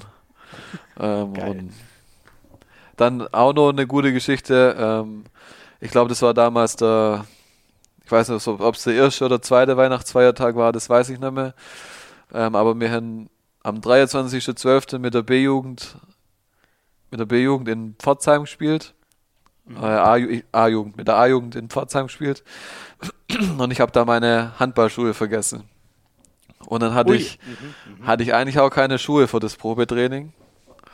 Und dann hat, also der Sportbauer heißt der kleine Lade, das ist so ein, war ein richtig cooler Sportlade in Blieningen, den gibt es jetzt äh, leider nicht mehr. Aber Grüße an Volker Bauer, falls er das hört, weil er hat damals an, am ersten Weihnachtsfeiertag sein, sein Lader aufgeschlossen, um mir ein paar Schuhe rauszuholen, damit ich Ach, ins Probetraining gehen kann. Okay, okay. Ach geil. Das heißt, du warst manchmal, wobei, das ist ja, das ist ja eher was Verplantes, ne? Aber das hatte ich, ich hatte auch mal einen Teamkollegen, der saß, da kam ich in die Umkleide und der, also da waren wir noch echt jung, der saß heulend da, weil er seine Schuhe vergessen hatte. Das war echt, das war echt bitter und konnte da dann auch nicht, nicht spielen in dem Spiel. Ähm, aber äh, du, du warst ein kleiner Schussel einfach nur oder war das nur eine einmalige Geschichte? Das war eigentlich eine einmalige Geschichte. Ähm, da sind meine Brüder eigentlich die größere Schusse wie ich. Okay, okay. Also vor allem ähm, der, der, der, mittlere, der Florian. Äh, ist der, ah okay, der mittlere ist, äh, ach so, der ist mein Namensvetter sozusagen und Johannes ist der ganz junge, den wir den Das ist der kleine, ja, der kleine. Ja. Das ist auch der, der vielleicht noch äh, Handballambitionen hat, wenn ich dich vorhin richtig verstanden habe. Ja, also der, der ist leider ein bisschen zu klein, aber der ist auch mega, mega trainiert, mega schnell und auch echt ein guter Handballer. Also der mhm. hätte das echt verdient, wenn er da mal nur ein Jahr in der dritten Liga oder so spielen kann. Ja. Ich meine, es ist ja echt, also das habe ich jetzt besonders in dem Podcast. Ich habe das Gefühl, beim Handball ist das echt besonders heftig. Also wie viele richtig gute Spieler, wie, die wir hier schon hatten, die gesagt haben, ja, das ging eigentlich los, weil zufällig ein Kumpel Handball gespielt hat und dann hat da ein Spieler gefehlt. Du hast ja jetzt mit dieser Geschichte Probetraining frisch auf Göppingen und um ein Haar dann doch nicht. Deine Karriere hätte es ja dann auch um ein Haar vielleicht so nicht gegeben. Man weiß es immer nicht, ob so eine Chance nochmal kommt, aber kann ja auch die einzige sein. Bist du deinem Bruder dann schon auch ein bisschen dankbar dafür, dass er, dass er dir da den Arschtritt aus dem Bett rausgegeben hat? Auf jeden Fall. Wer weiß, äh, was passiert wäre, wenn er, wenn er das nicht gemacht hätte. Und da gehört, glaube ich, als Zwölfjähriger schon ein bisschen was dazu, äh, um seinen ja. älterer Bruder da aus dem Bett zu kicken. Deshalb ja. Sehr stark. hat er das auf jeden Fall richtig gemacht. Ja. Und wie war es dann, so das erste Mal zum Beispiel vor, vor Petco zu stehen? Oh, das war so genau weiß ich es gar nicht mehr, aber war schon eine, ja, er war ja ist eine, schon eine beeindruckende Persönlichkeit irgendwie, aber das war mir damals, glaube ich, mit, mit 17 ist einem das gar nicht so bewusst wahrscheinlich. Ich weiß nur noch, also damals da war der Eni Tahirovic war, war hier und der Adam Weiner als Torwart und ich weiß nur, dass die zwei, die war halt wirklich echt nett zu mir. Also ich im Nachhinein dumm von mir, dass ich mir da irgendwie Sorge gemacht habe, da, da hinzugehen oder so. Ähm, aber ja, ja, gut, das weiß man. Das ich meine, mit 17 ist man halt noch nicht so komplett reif und, und trifft nur rationale Entscheidungen. Ne? Ich glaube, das ist relativ normal. Ja, ja das denke ich auch.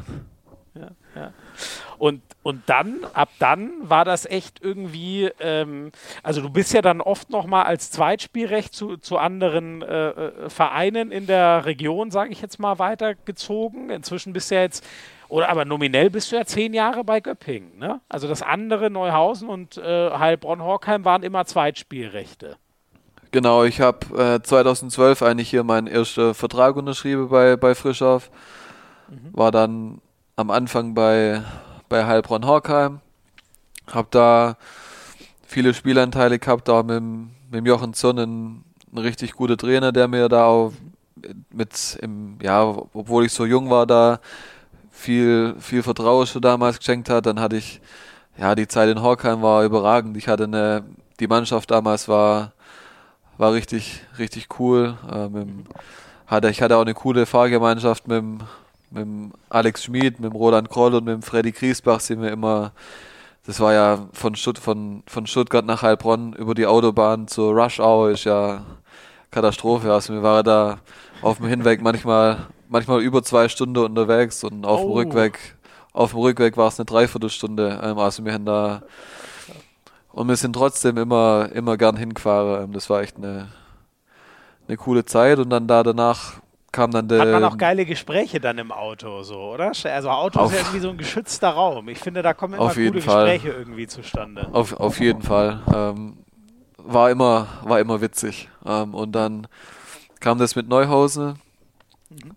War dann für mich doch so ein Schritt, den ich gehen wollte, halt in die, in die zweite Liga. Mhm. Für, für mich war es immer wichtig, dass ich die Möglichkeit habe, bei, bei Frischauf mitzutrainieren. Ähm, mhm. Aber trotzdem Spielanteile zu kriegen, das war jetzt dritte Liga, zweite Liga, erste Liga, äh, war dann für mich persönlich war das der richtige Weg eigentlich, weil ich über die ganze Jahre, wo ich dieses Doppelspielrecht hatte, eigentlich immer viele Spielanteile hatte und das ist eigentlich als, als Torwart extrem wichtig. Und ich glaube, ich war dann damals, glaube 23 oder 24, wo ich dann fest dazu kam in die Erstligamannschaft hier. Aber ich hatte dann trotzdem die Jahre davor immer viele Spielanteile ähm, ja. im, im Männerbereich und ich glaube, das ist was, was, was mir extrem äh, gut an hat. Ähm, einfach jetzt nicht nur als dritter Torwart zum Beispiel in Göppingen zu sein und nur zu trainieren, ja. sondern ja. einfach die, die Spielpraxis bei den anderen Vereinen, das, äh, ist da, würde ich junge Torhüter auch mitgeben, wenn mich da mal jemand fragt, einfach gucke, dass du Spielanteile kriegst, weil das ist das, was einen, einen wirklich weiterbringt. Ja, mega cool. Ja, hier hören ja viele, ähm, viele zu, weiß ich, die selber ambitioniert Handball spielen und da sind äh, so, so Erfolgsgeschichten natürlich mal geil zu hören und was, was jemand äh, wie du, der es so hoch geschafft hat, dann äh, mitgeben kann. Ähm, und aber das war für dich ja, schätze ich, dann schon auch, äh, also wahrscheinlich nicht alles leicht unter einen Hut zu, Hut zu kriegen. Ne? Wenn du sagst, du wolltest immer bei Göppingen mittrainieren, saßt dann aber teilweise auch echt lang im Auto, um zum anderen Spielort zu kommen. Aber da muss man ja genauso im Training sein und, und spielen. Also ich schätze mal, du hast auch brutal viel Zeit investiert. Ja, mega. Also ich war eigentlich zwei, dreimal in Göppingen. Ähm, alle andere Einheiten dann in, in Neuhause beziehungsweise Heilbronn. Ähm, ich habe dann auch in den zwei Jahre Heilbronn habe ich nebenher nur meine, meine Ausbildung gemacht, eine, eine kaufmännische Ausbildung in der Firma von meinem, meinem Papa.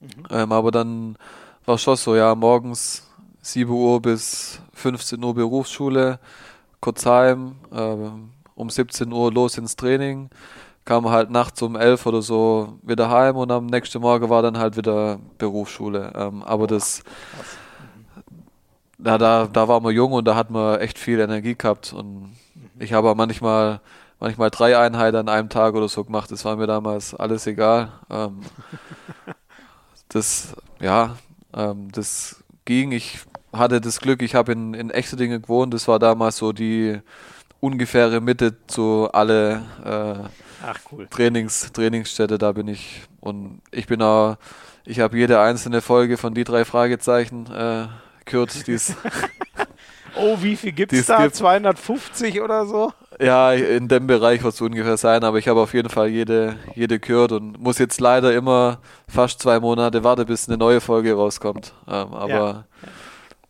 ich habe da ja die drei Fragezeichen gehört, dann irgendwelche andere Hörbücher, Musik ähm, und irgendwie fand ich die Zeit, wie die ich im Auto verbracht habe, irgendwie auch cool. So. Mhm, mh, ja. mh, cool. Okay, klar, du hast das echt alles irgendwie für dich total äh, positiv nutzen können. Das finde ich auch total beeindruckend. Gibt es eine Lieblingsfolge von äh, drei Fragezeichen, eine, die du besonders empfehlen kannst? Also ich mag, mag immer, es gibt ja so Special-Folge manchmal und da gibt es eine, die heißt Feuermond. Ich glaube, die geht über zwei Stunden. Ähm, das ist eigentlich, finde ich richtig gut. Die lohnt sich auf jeden Fall. Mhm.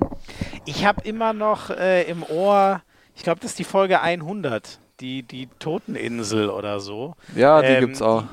Ich habe sie ewig nicht mehr gehört, aber ich wollte sie eigentlich mal wieder anhören, weil ich weiß noch, dass sie mich als Kind krass geflasht hat, aber ich erinnere mich an kaum noch, äh, kaum noch was. Aber logischerweise geht es auf eine Insel äh, rüber, was schon mal immer ein spannendes Setting ist. Ah. Ähm, aber war, war, das bei dir so ein äh, äh, ähm, war das bei dir so ein Ding, dass du alles versucht hast, einfach ins, ins Positive zu drehen, für dich alles irgendwie positiv zu nutzen? So, so klingt es ein bisschen für mich, wie du, wie du dich so durchgekämpft hast. Ja, ich glaube, damals war mir das gar nicht so bewusst. Ich habe das halt irgendwie wie gemacht, aber jetzt so im Nachhinein, ja, äh, denke ich schon. Ich habe dann, mhm. also ich bin ja das erste Jahr, wo ich dann voll bei Frischauf war, habe ich immer nur in echte Dinge gewohnt und bin dann da hin und her pendelt. Das war dann schon, das war dann viel, weil wir halt dann auch zweimal am Tag trainiert haben. Da war ich dann wirklich extrem viel im, im Auto unterwegs und da war es dann irgendwann war so ein Punkt erreicht, wo ich gesagt habe, äh, jetzt reicht's, jetzt äh, will ich nicht mehr diese lange Wege habe. Ja, muss es mal in eine, genau, verliert man ja doch irgendwie auch, auch wenn du sie gut genutzt hast, ähm, man verliert ja Trainingszeit, ne, die, die einfach wichtig ist oder dann vielleicht auch mal Zeit einfach zum Runterkommen. Ähm, und ähm, hat dich, hat frisch auf dir denn immer irgendwie aber auch in Aussicht gestellt, ey, du kannst es hier auch in der ersten Liga packen? Also hast du deswegen oder hast du einfach für dich dran geglaubt und gesagt, deswegen will ich hier immer weiter trainieren? Oder haben die schon dir auch signalisiert, ey, wenn du so weitermachst, wir, wir sehen dich schon irgendwann als ersten, zweiten, wie auch immer, wie man es äh, nehmen will, Torwart? Ja, also wir haben eigentlich das damals immer von, von Jahr zu Jahr hat man das neu entschieden ähm, und ich habe eigentlich immer die eine positive Rückmeldung von, von Frischauf gekriegt, ähm, dass wenn meine Entwicklung weitergeht, dass ich vielleicht eine Möglichkeit kriege, ähm, da, da reinzukommen.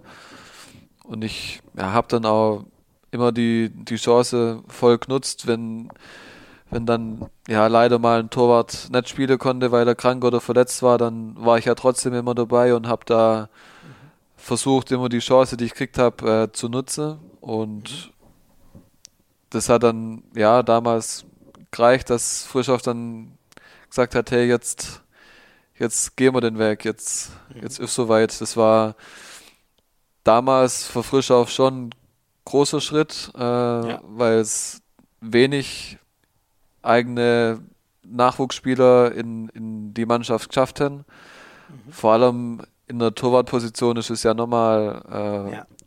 hat man nochmal mehr Verantwortung wie wir als Feldspieler.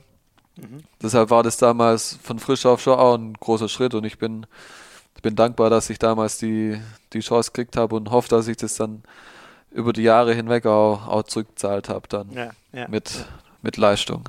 Ja. Ja, so, also äh, so haben wir es auf jeden Fall die letzten Jahre gesehen. Und ich meine, 2017 war ja auch ein perfekter Einstiegspunkt. Ne? Da war klar, jetzt, jetzt wird von Sky jedes Spiel übertragen, jetzt sollte man spätestens im Tor stehen.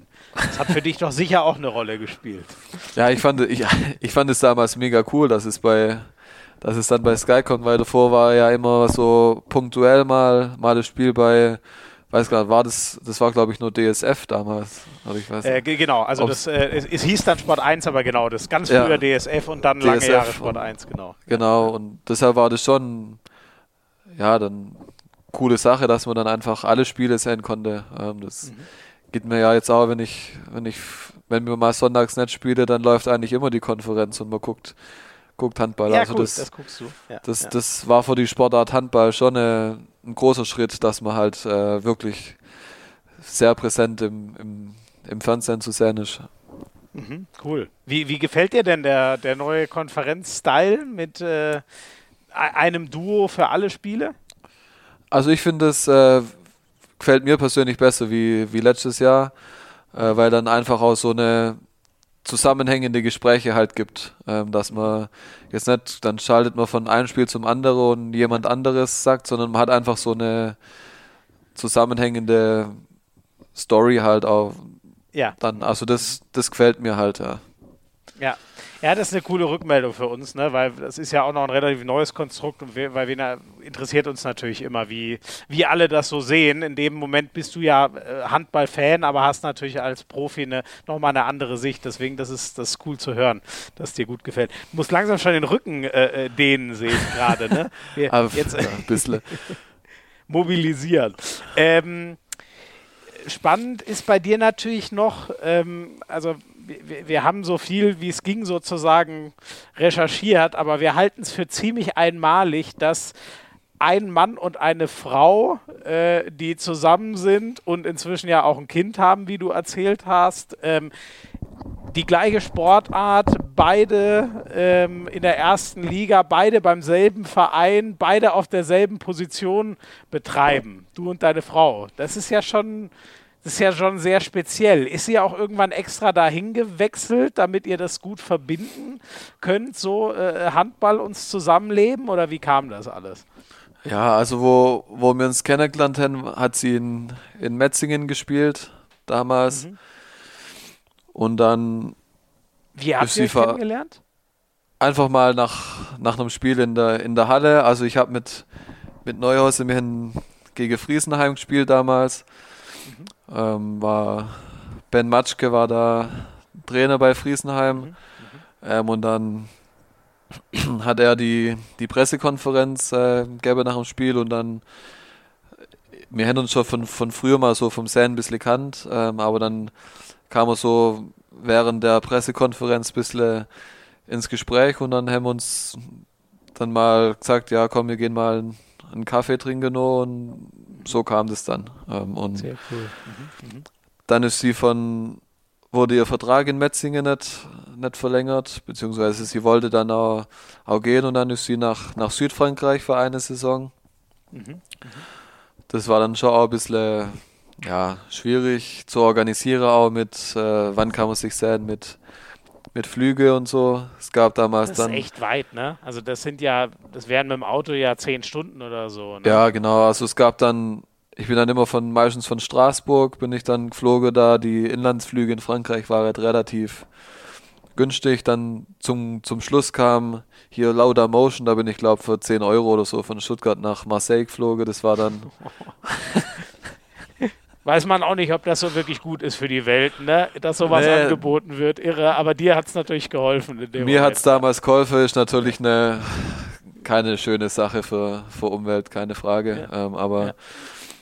und dann, ja, ich habe dann vielleicht ein kleines bisschen gebeten, dass sie hierher kommt.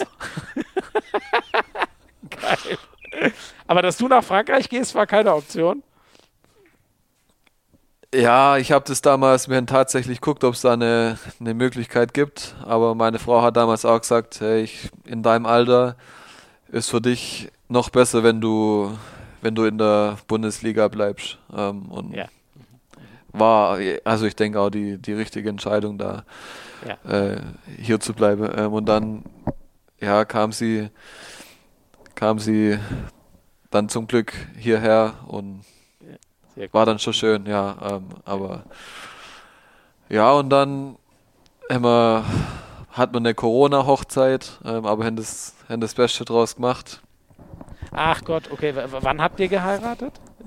War das noch das war, 2020 oder, äh, oder 2021? Das war 2020. Ähm, okay, also mitten, mitten in der Hochphase sozusagen. Mitte drin. Mhm. Das war damals für, für den 29. Juni war es geplant. Mhm. Ähm, aber das ist dann halt komplett ins Wasser gefallen. Wir haben dann standesamtlich am, am 28. Juni geheiratet. Wir haben dann halt da, sie hat ihr großes Hochzeitskleid äh, anzogen ins, ins Standesamt. Ich habe mein, auch meinen mein Anzug anzogen, also mir und dann haben wir bei meinen Eltern im Garten so eine kleine, ja. wie es halt damals möglich war, zu, zu acht oder so, mit ja. ganz kleiner Familie halt da eine witzige ja. Party gemacht, aber das war also echt extrem witzig, wenn so viele Videos dann, also unsere Familie haben Videos von, von Freunden und so zusammengesucht, die eigentlich eingeladen waren. Also da gibt es cool. echte, gibt's echt ein richtig schönes Video, äh, wo, wo schöne Erinnerungen auch da, da sind. Mhm. Ähm, also ja. Situation nach das Beste draus gemacht, auf jeden Fall. Sehr, sehr cool. Und plant ihr es nochmal nachzuholen oder sagt ihr, war jetzt für uns so ein cooler Moment äh, oder wollt ihr nochmal alle zusammenbringen? Ja, irgendwie sagt man am Anfang, mir verschiebe jetzt, man holt es nach, aber mir war halt eigentlich da, sind, war halt mit dem Tag echt glücklich und ja. haben dann so gesagt, dass man vielleicht mal so ein kleines Jubiläum oder so, mal einen Hochzeitstag vielleicht mal ein bisschen größer macht und nur ein paar Leute einlädt, aber ja, cool. Die so eine richtige oder Jährige oder so dann, ne? Ja, sowas, aber so diese große Hochzeit, ähm, ich weiß gar nicht, wie die, wie die Stimmung dann bei sowas wäre, wenn man eigentlich schon dann ein paar Jahre verheiratet ja, ist und man ja, dann nochmal, ich weiß es ehrlich gesagt nicht. Er hat ähm, komplett recht. Ich glaube, diese Emotionen kann man ja nicht nochmal so rekreieren. Ne? Die sind halt einmal so, ihr habt an dem Tag geheiratet, ihr, ihr habt das voll als euren Hochzeitstag, das ist ja auch euer großes Glück, das wäre ja auch doof, wenn nicht, genau. Und dann, ja, so, sowas kann man ja irgendwie nicht dann einfach wieder hochholen, aber ich glaube auch so eine, das klingt nach einem coolen Plan, dass ihr ein größeres Jubiläum feiert und euch nochmal dran erinnert, wie komisch, aber doch irgendwie schön es dann damals war. Genau, ja. ja. ja. Sehr cool. Ähm, und sie selber als, als Handballerin, ähm, die hat ja, äh, sie war 2016 äh, bei Olympischen Spielen für die Holländer, hat fast 100 Länderspiele. Also sie ist ja eine richtige Top-Torhüterin, kann man schon so sagen. Ja, ähm, also sie hat auch eine, also eine, eine Bronzemedaille bei WM, ich glaube eine EM-Silbermedaille. Mhm. Ähm, also sie ja, hat da sehr viel erreicht, äh, gerade Olympische Spiele, wie du sagst. Ähm, definitiv, ja, 100 Länderspiele ist auch nicht ohne. Ähm, also ja, hat auch echt eine, eine tolle Karriere hinter sich. Muss, musst du dich noch ein bisschen strecken und äh, dem Alfred Kiesler von Feuer machen, dass du sie da noch einholen kannst. da muss ich mich nur ein bisschen strecken. Wer weiß, was passiert. und jetzt, ähm, äh, jetzt, du hast gesagt, äh, drei Monate ist euer Kind alt, glaube ja. hast du vorhin gesagt. Jetzt äh, will sie noch mal danach oder ist das das? Ich weiß ehrlich gesagt gar nicht, wie. Also beim Tennis hört man das immer wieder, dass welche wiederkommen nach Babypause. Ich weiß ehrlich gesagt gar nicht, wie ist denn das bei, bei Handballerinnen? Hat sie vor, noch mal zu spielen? Also generell gibt es natürlich schon. Ähm, so ganz vor hat sie es jetzt eigentlich nicht. Sie hat ja auch in der, in der Saison, wo sie dann schwanger wurde, hat sie sich das, sie hat sich das Kreuzband gerissen, äh, wurde es dann in der Reha für die, in der Reha da hat sie sich dann während der Schwangerschaft die, die Achillessehne nur, nur gerissen. Oh nein. Das, ja, Alter, das war das dann. sind ja die zwei schlimmsten Sportlerverletzungen hintereinander weg. Boah, das, das, das ja war brutal. damals dann auch echt ein bisschen ein Eck, dass man halt die OP macht mit, äh, in der Schwangerschaft halt. Hat man dann oh mit. Gott, klar, da kann man ja nicht so gut Medikamente ja, geben. Sie also hat dann damals eine, eine örtliche Betäubung gehabt für die Achillessehne-OP oh, und dann. Nein die war bei vollem ja, Bewusstsein, während da unten rumgestorben. Oh Gott, das darfst du mir gar nicht ja. erzählen. Oh Gott, ey, das, und, da, krieg ich, da wird mir ja vom Zuhören schon anders. Ja, und, und, das Schlimme oh. war halt, das Schlimmste war dann halt danach, weil sie nur Ibuprofen nehmen durfte oder Paracetamol, glaube ich, als, als Schmerzmittel. Ja. Und wo dann die, die Betäubung im Fuß nachlasse hat, da war, war das halt wie Kaugummi eigentlich, die, die Würge da ja auch nichts mehr. Also die erste Nacht war, war ganz, ganz schlimm. Ja. Boah, das ist ja heftig, ey. Boah, also deine Frau, die ist hart im Nehmen, aber die wird nichts mehr umschmeißen im Leben, nehme ich mal an, oder? Das ist ja. Nee, die, also ja, sie, sie will jetzt wieder, jetzt dann hat sich der Körper von der Schwangerschaft so langsam erholt und sie möchte wieder mehr Sport machen und wo es dann hinführt, guckt man dann mal. Ähm, aber Hauptsache, sie kann wieder joggen gehen ohne große Schmerzen oder so. Das genau, das wollte ich gerade fragen. Ne? Das ist ja also bei zwei so heftigen Verletzungen, aber sie kann also im, im, jetzt im Alltag ist es alles zumindest so verheilt, dass der Alltag gut ist und dass sie mit leichtem Sport wieder anfangen kann. Das ja, zum Glück. Das, das ja. ja. ja. Und, und wie ist es gerade so? Ich meine, drei Monate altes Kind, wie lang sind die Nächte gerade bei dir? Also, sie schläft echt überragend. Sie hat cool. jetzt schon, schon Phase gehabt, wo sie sechs, sieben Stunden am Stück schläft. Jetzt gerade ist ein bisschen so eine, so eine Phase, wo sie wieder mehr wach ist. Ähm, aber wie geht das denn? Ein drei Monate altes Kind, was sechs, sieben, also ich habe selber noch keins, aber ich kriege das viel ja. bei Freunden mit. Die Zauberformel, schreibt die mal bitte auf, wie man das hinkriegt. Ich glaub, ja, also wir das auch, wünschen sich alle. Wir haben auch so viele Horrorgeschichten gehört vorher und wir hatten mega viel Angst, aber ich habe manchmal jetzt auch schon das Gefühl gekriegt, dass man halt oft nur Horrorgeschichte hört. Ähm, ja, das stimmt. Mhm. Vielleicht, weiß ich nicht. Also mir haben wirklich mit ihr, klar gibt es Nächte, wo sie viel wach ist, aber da großer Dank an meine Frau, die, wenn ich am nächsten Tag zweimal Training habe, eigentlich die, die ganze Nacht da sich um die, um die Kleine kümmert und mir da die Rüge frei hält. Ich, ich mache das dann, wenn ich mal einen Tag frei habe, dann dann probiere ich die, die Nacht durchzumachen. Ähm, aber ja, da unterstützt sie mich auch richtig gut. Ja. Ähm, bei, den väterlichen und mütterlichen Genen, ähm, wie heißt die Kleine denn eigentlich? Wenn ich fragen darf, dann weiß ich ja schon, wie in 25 Jahren unsere Nationaltorhüterin heißt. Also sie heißt Chiara Liv. Ja, ähm, mal gucken, ob sie Lust auf Handball hat. Naja, das liegt doch bei, oder ich weiß nicht, bei deiner Frau auch so in der Familie, so arg wie bei dir. Aber ich meine, bei deiner Familiengeschichte muss sie doch eigentlich zumindest mal das, das Angebot kriegen, Handball ja, zu spielen. Ihre Mama hat auch Handball gespielt ähm, und was ich jetzt immer wollte, beziehungsweise jetzt auch echt schön finde, ist, dass sie nur bewusst mitkriegt, dass ich Handball spiele, weil sie wird dann, wenn ich wenn ich zum Beispiel 34, 35 bin, ist sie ja sechs, sieben Jahre alt. Das heißt, sie kriegt das so ein bisschen bewusst cool. mit, was ich mache. Und das war so immer so ein bisschen so ein Traum, dass ich so ein Kind habe, das das alles so ein bisschen miterlebt. Und ich kann mir schon vorstellen, dass sie Lust auf, auf Handball kriegt, aber mir haben beide schon gesagt, wenn sie da irgendwie einen anderen Weg einschlagen möchte, dann ist ja die, die ganze Welt offen. Sehr gut. Das ist, glaube ich, das Wichtigste. Die Kinder sollen nicht irgendwie irgendwelche verlorenen Träumen der Eltern nachjagen, sondern sie müssen es selber wollen. Ne? Das ist genau, so ja. auch das Einzige, was, was man, wo man da ein bisschen aufpassen muss. Aber gut, da ihr beide viel erreicht habt, sehe ich euch da nicht im Verdacht, dass das Kind äh, irgendwas ausbaden muss oder so. Ähm, du hast Vertrag noch bis 2023 äh, in Göppingen. Wie geht es denn weiter danach? Jetzt durch die EM kennt dich ja ganz Europa. Mal gucken. Ähm, ich kann nur sagen, dass ich mich hier, hier wohlfühle. Äh, das ist ein sehr schönes Fleckchen in Deutschland, äh, hier im Süden. Ähm, deshalb kann ich mir das vorstellen, hier zu bleiben, je nachdem, was der Verein natürlich möchte. Ähm, bin aber auch, auch offen für, für andere Gespräche. Ähm, aber es ist auf jeden Fall so, dass, dass Göppingen mein, mein erster Ansprechpartner ist ist und aus sein wird. Ja. ja. Da verstehen dich die Leute auch, ne? Das ist ja schon mal genau. also so rein von der da Mundart her. Da gibt es keine Sprachbarriere. Dich würde ich gern mal in, in Berlin sehen. Das stelle ich mir spannend vor, wie, wie viele fragende Gesichter da dann so auf dich zukommen. Das hat ähm. meine Frau damals gesagt, wo sie, weil sie kam aus, aus Holland, äh, war sie in Dänemark und kam dann nach Buxtehude und hat da halt Deutsch gelernt. Und dann kam sie von Buxtehude nach, nach Göppingen damals. Und es war dann auch so ein Kulturschock. Was sprechen die denn hier? sie gedacht, kann ich überhaupt Deutsch oder was habe ich da gelernt?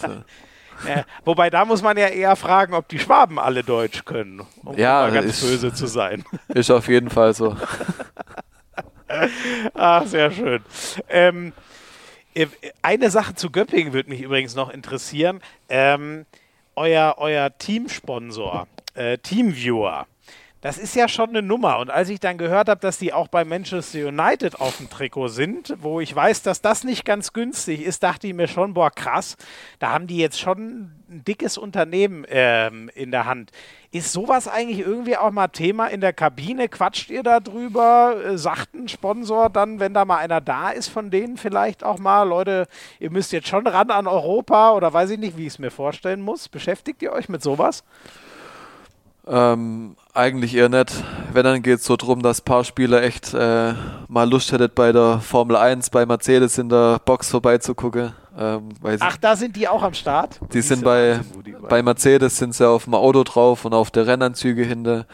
Ähm, ja. Das ist so eine Sache, wo ein bisschen Gespräch ist, dass ja mal nach Manchester zu einem Spiel oder mal zu einem Formel 1 Rennen hier. Ähm, ja, aber so an sich ähm, habe ich persönlich jetzt auch noch keinen Kontakt mit, mit jemand von, von Teamviewer, jetzt mit Geschäftsführer oder so gehabt.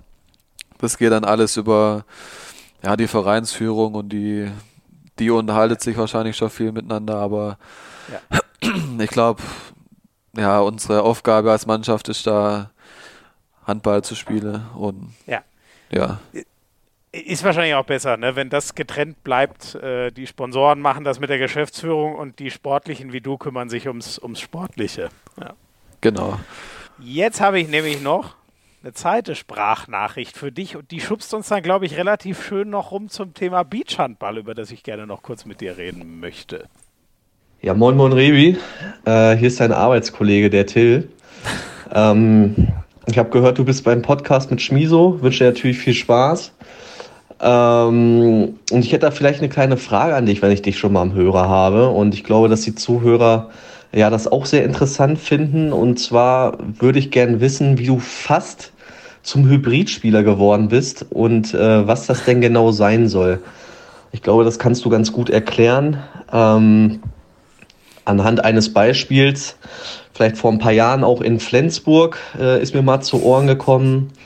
Und äh, ja, ich bin gespannt, äh, was deine Antwort darauf ist. Ich wünsche euch beiden natürlich noch weiterhin viel Spaß und äh, liebe Grüße aus Göppingen. Vielen Dank an Till Hermann und ich glaube sogar, ich erinnere mich an diese Geschichte in Flensburg, aber jetzt musst du erst mal erzählen, ob ich da überhaupt äh, richtig liege und vor allem allen, die es vielleicht gerade noch gar nicht wissen, wo das hingeht. Was hat es mit dem Hybridspieler auf sich? Ja, erstmal Dankeschön für die Nachricht äh, an meinen Kollegen Till Hermann. Wieso, äh, ist das ein Ding bei euch, Kollege, irgendwie, weil ihr das beide so. Das ist so ein kleiner Running Gag. Ähm, ah, okay. Weil wir, wir sind, ich bin mit ihm auch auf dem Zimmer und wir sind gut befreundet. Ähm, aber trotzdem sagt man immer so, wir sind keine Freunde, sondern wir sind einfach nur Arbeitskollegen. So ah, okay, jetzt verstehe ich. Okay, der Arbeitskollege. Sehr schön. Und was ist mit dem Hybridspieler? Mit dem Hybridspieler, ja. Ähm, das war damals das letzte Saisonspiel in Flensburg. Damals war der Rolf Brack äh, Trainer bei uns. Und wir, also wir hatten echt krasse Verletzungsprobleme. Ihr wart und nur dann, zu acht, glaube ich. Ne? Wir, also ja, wir hatten zwei Torhütern. Ich glaube zwei Torhüter und dann gab es, glaube ich, einen Feldspieler, der nur auf der Bank saß und das war auch jemand, der Doppelspielrecht damals hatte. Der Tobi Gerke Ach, war das damals. Also neun Leute auf gut Deutsch und davon zwei Torhüter. Ge genau, Krass, ja. okay, ja. ja. Und, und, Flensburg äh, musste das Ding gewinnen, glaube ich, um die Meisterschaft um zu töten, ne? Genau, ja. Und dann, ja, hat mich halt am Abend vor dem Spiel dann der Trainer damals gefragt, ähm, du, äh, was machen wir, wenn sich einer verletzt oder einer rote Karte kriegt oder keine Ahnung. So. Und er wusste ja, dass ich früher auch mal im Feld gespielt habe, beziehungsweise dass ich halt durch Beachhandball auch ein bisschen da im Feld ein bisschen Erfahrung hatte. Und dann hat er mich halt gefragt, ob ich im Notfall bereit wäre, ähm, halt als Feldspieler zu spielen. Mhm, mh. Habe ich gesagt, ja, mache ich. Und dann saß ich halt damals als, äh, als Feldspieler auf der Bank bei dem Spiel. Mhm. Und, kam, und, kamst du als Feldspieler? Ich weiß gar nicht, ich habe irgendwo anders war, kommentiert. War so, so kurz davor. Okay, ach so, also es, es, war kurz davor, aber es kam dann doch nicht dazu. Es kam, es kam nicht dazu, nee. Ähm, was dann damals aber witzig war, weil der, der Prost hat damals, ich glaube, einen Wechselfehler gemacht.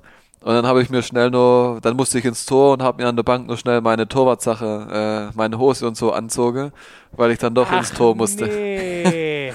Ach, bei, bei ähm, äh, als, er, als er draußen war, wahrscheinlich bei einer Unterzahl, ist er falsch wieder reingewechselt. Ja, irgendwie dann, so und dann. Ach, und ihr habt ja echt, ne, das Ding ist irgendwie 22-20 oder so ausgegangen, ja. obwohl ihr Wahnsinn, was ihr da, ne, da hat man, also Top-Job von euch, aber da hat man wahrscheinlich auch gemerkt, wie sehr Flensburg zittert, dass sie das Ding jetzt noch ver verzittern. Ne? Das wäre ja katastrophal gewesen. Ich glaube, da hat man halt gesehen, was es äh, ausmacht, wenn man mit Druck Handball spielt und wenn man komplett ohne Druck äh, ja, ja. Handball spielt. Das äh, hat Euch man, konnte ich, keinen Menschen kennen. Vorwurf machen. Ja, nee. das ist schön gesagt. Mhm, mhm.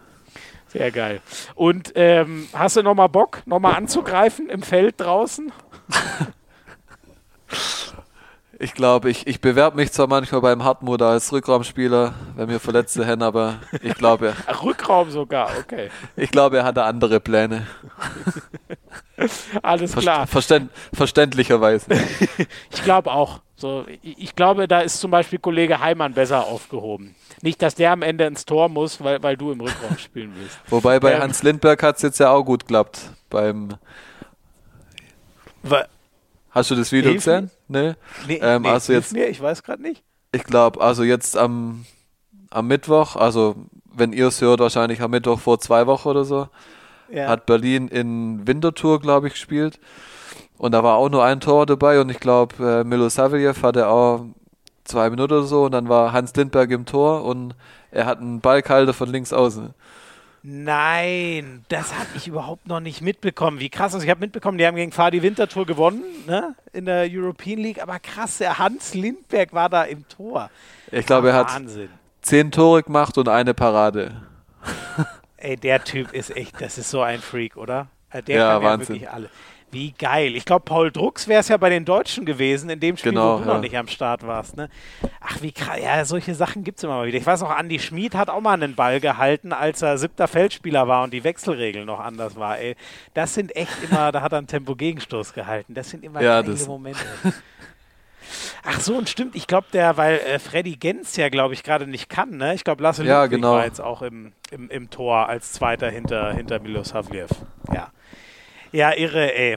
Ähm, geil, jetzt sind wir da. Ich, ich wollte ja eigentlich mit dir noch kurz, äh, das habe ich mich gefragt, ob so ein bisschen, du bist ja ein richtig, richtig guter äh, Beachhandballer und bist sogar mit deinen äh, Brüdern deutscher Meister geworden. Ne? Ich dachte, daher kommt vielleicht auch so ein bisschen dein Talent fürs im Feld spielen, weil ich glaube, da lässt man ja gerne mal den Torwart ins Feld, weil der doppelt zählt, der Treffer dann, ne? Genau, die, die Tore zählen doppelt und ich bin, ich glaube, jetzt drei Jahre her oder so bin ich ja deutscher Meister geworden mit, mit meiner Brüder. Das war dann auch. Wir waren eigentlich mit Frischauf bei einem Vorbereitungsturnier in, in Kassel, äh, Melsungen da unterwegs. Ähm, die deutsche Meisterschaft geht immer Freitag, Samstag, Sonntag und unser Vorbereitungsturnier ging eigentlich auch Freitag, Samstag, Sonntag. Mhm. Und dann sind wir aber samstags sind wir ja gegen Adenham damals, Hamm Westfalen, haben wir verloren im Halbfinale deutlich und mhm. sind dann halt einen Tag, sind dann Samstagabends nur heimgefahren nach Göppingen. Und dann habe ich halt damals meine Brüder dann gleich gesagt, ja, komm, komm her, komm her. Und dann habe ich damals, ähm, ich habe dann Christian Schöne und Magnus Andersson äh, gefragt, so, hey, durfte ich vielleicht einen Tag äh, Beachhandball spielen? Ja, ja. Ähm, einen, die gesagt, ja, macht es. Dann habe ich mir auf der Rückfahrt einen Flug bucht von Stuttgart nach Berlin. Ähm, und dann, ja, bin ich dahin, habe meine Brüder gesagt, ich komme, wenn ihr aber jetzt keinen Schluck Alkohol mehr trinkt, weil dann machen wir es, wenn dann richtig ernsthaft. ähm, geil, ey. Der Spiel, geil, der Profi durch und durch. Das finde ich geil. Mhm. Und dann, ja, war das war ein cooler Moment für, für alle, die da dabei waren, auch für meine meine zwei Brüder, ähm, war das echt cool. Ja.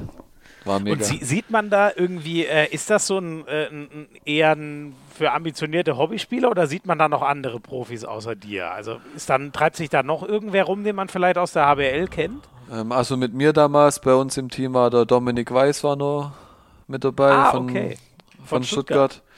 Stuttgart. Ja. Ähm, ah ja, gut, das ist ja unfair. Ich meine, der, der ist, glaube ich, 2,10 Meter. Zehn. Den, den, also dem kannst du ja einen Ball geben, dann hält er ihn oben, wirft ihn ins Tor und keiner, kein Mensch kommt an den Ball ran, oder? Genau, also mir hatte damals auch echt dann echt ein gutes Team ähm, dabei. Ansonsten gibt es viele Drittligaspieler, in der zweiten Liga gibt es viele, die, die das mittlerweile schon auch wirklich ernsthaft betreiben, diese deutsche, diese German Beach Serie.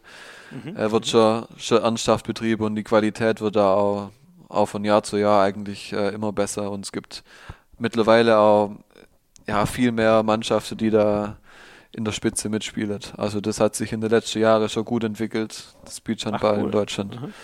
Aber ich ist das Denkmal, dass das mal so ein richtig annähernder Profibetrieb wird, ähm, der, also jetzt nicht wie die HBL, aber der zumindest ein bisschen in die Region gehen kann? Oder wird das immer eher ein Spaßturnier, nenne ich es jetzt mal, bleiben? Ja, ich denke, dass der Spaß wahrscheinlich immer da ein Teil davon sein wird. Ist auch echt coole Stimmung mit, mit Musik am Freie, mit meistens gutem Wetter. Das ist schon eine, mhm. eine Sache, die, die sehr viel Spaß macht. Aber wie gesagt, mittlerweile wird es diese, bei den meisten Turniere gibt es dann halt so eine, wirklich diese German Beach Serie, die wirklich ernsthaft betrieben wird. Und meistens gibt es dann immer nur ein, so ein Fun-Turnier, wo er dann halt wirklich nur zum Spaß gespielt wird. Ähm, mhm. Mhm cool wäre das, wenn das mal nur ein bisschen, es gibt ja auch diese Beachvolleyball-Tour, die von, von ja. Smart so, so groß gesponsert wird. Ähm, ja. Sowas wäre wär cool, wenn das irgendwann mal in die, in die Richtung kommen würde. Das wurde jetzt halt auch durch Corona alles ziemlich eingebremst, die Turniere ja, und so. Ja, das, äh, das, macht, das hat ja wahrscheinlich auch so ein bisschen Festivalcharakter. Ne? Da will man ja zusammenkommen, geiles Wetter, vielleicht ein bisschen einen trinken, die die nicht spielen und so. Das ist jetzt ja alles noch schwieriger. Ne? Aber, genau, ja. ja. Klingt cool. Und, und spielst du das immer noch gern? Also spielst du, weiß nicht, immer noch, du hast äh, ganz am Anfang mal erzählt, auf, auf Sylt früher schon immer im, im, im Sand Handball gespielt? Ja, also ich, ich habe jetzt leider zwei Jahre, hat es nicht mehr geklappt, ähm, dass, ich, dass ich mitgespielt habe. Ich habe hab immer Lust, äh, Beachhandball zu spielen. Ich war ja auch zweimal bei der Europameisterschaft dann, dann dabei, einmal in Spanien und einmal in, in Kroatien. Mhm. Ähm, und das in Stimmt, Spanien da warst damals. Du ja schon Nationalspieler. Das Bild hast du, glaube ich, sogar gepostet, ne? Das habe ich postet, ja, von, ja. Von, vom Sand in die Halle. Und das war, ja. ich war damals bei der, bei, dieser, bei, der, bei der Neugründung halt dabei von der Nationalmannschaft, weil es gab ein paar Jahre keine Nationalmannschaft mehr. Und auch da. Bist du da der ja. Einzige? Gab es das schon mal? Einer, einer, der eine EM im Sand und in der Halle gespielt hat in Deutschland? Oder bist du das da weiß Einzige? ich nicht. Das ist jetzt eine Aufgabe von euch, da jemand rauszusuchen. Geil. Also, äh, schreibt mir gerne auf Instagram, wenn es jemanden gibt, der, der das weiß, aber ich, ich, weiß, also dass, ich würde vermuten, dass du der Einzige bist. Aber. Ich weiß, dass Hans Lindberg auch mal viel Beachhandball gespielt hat, aber ich weiß jetzt nicht, ob er bei EM oder so mitgespielt hat. Das weiß ich nicht. Ich glaube was ja. Hat, was hat Hans Lindberg eigentlich nicht gemacht? Das wird ja Das ist eine gute Frage. Vielleicht hat er auch bei einer Fußball-EM mitgespielt, vielleicht. Weiß ich nicht. Jetzt fehlt nur noch, dass er endlich den verdammten Krebs heilt, dann, dann darf er sich zur Ruhe setzen, der gute Hans. Oh Mann, Daniel, ich danke dir sehr. Das hat echt richtig, richtig Spaß gemacht. Ähm, wir machen noch ein ganz kurzes letztes Break, dann kriegst du noch die sieben schnellen Fragen und dann entlasse ich dich auch endlich in deinen Freitagabend zurück zu deinen zwei Frauen. Wunderbar.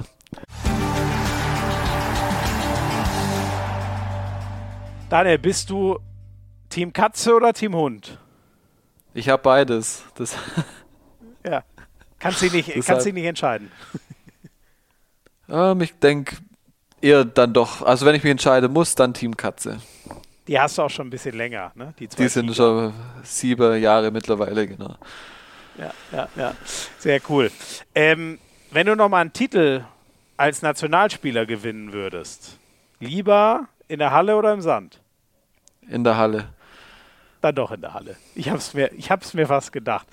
ähm, wenn wir dir eins wegnehmen, entweder du darfst nie wieder in den Kraftraum oder nie wieder auf Social Media. Was machst du? Nie mehr Social Media. Wirklich? Bist du so okay? Krass. Bei mir überraschenderweise wäre die Antwort andersrum aufgefallen. Ja, ich hatte, ich hatte jetzt auch mal eine Zeit lang, wo ich äh, Social Media gar nicht genutzt habe. Ähm, ja. Das war jetzt nur dann dadurch, dass dann die EM kam, dann habe ich es mir wieder aufs Handy einfach auch um die, ja, dass man die ganze Bilder so ein bisschen äh, mitkriegt. Ähm, aber ja. ich pro probiere das schon, die Zeit äh, in Grenze zu halten, die ich auf Social Media verbringe.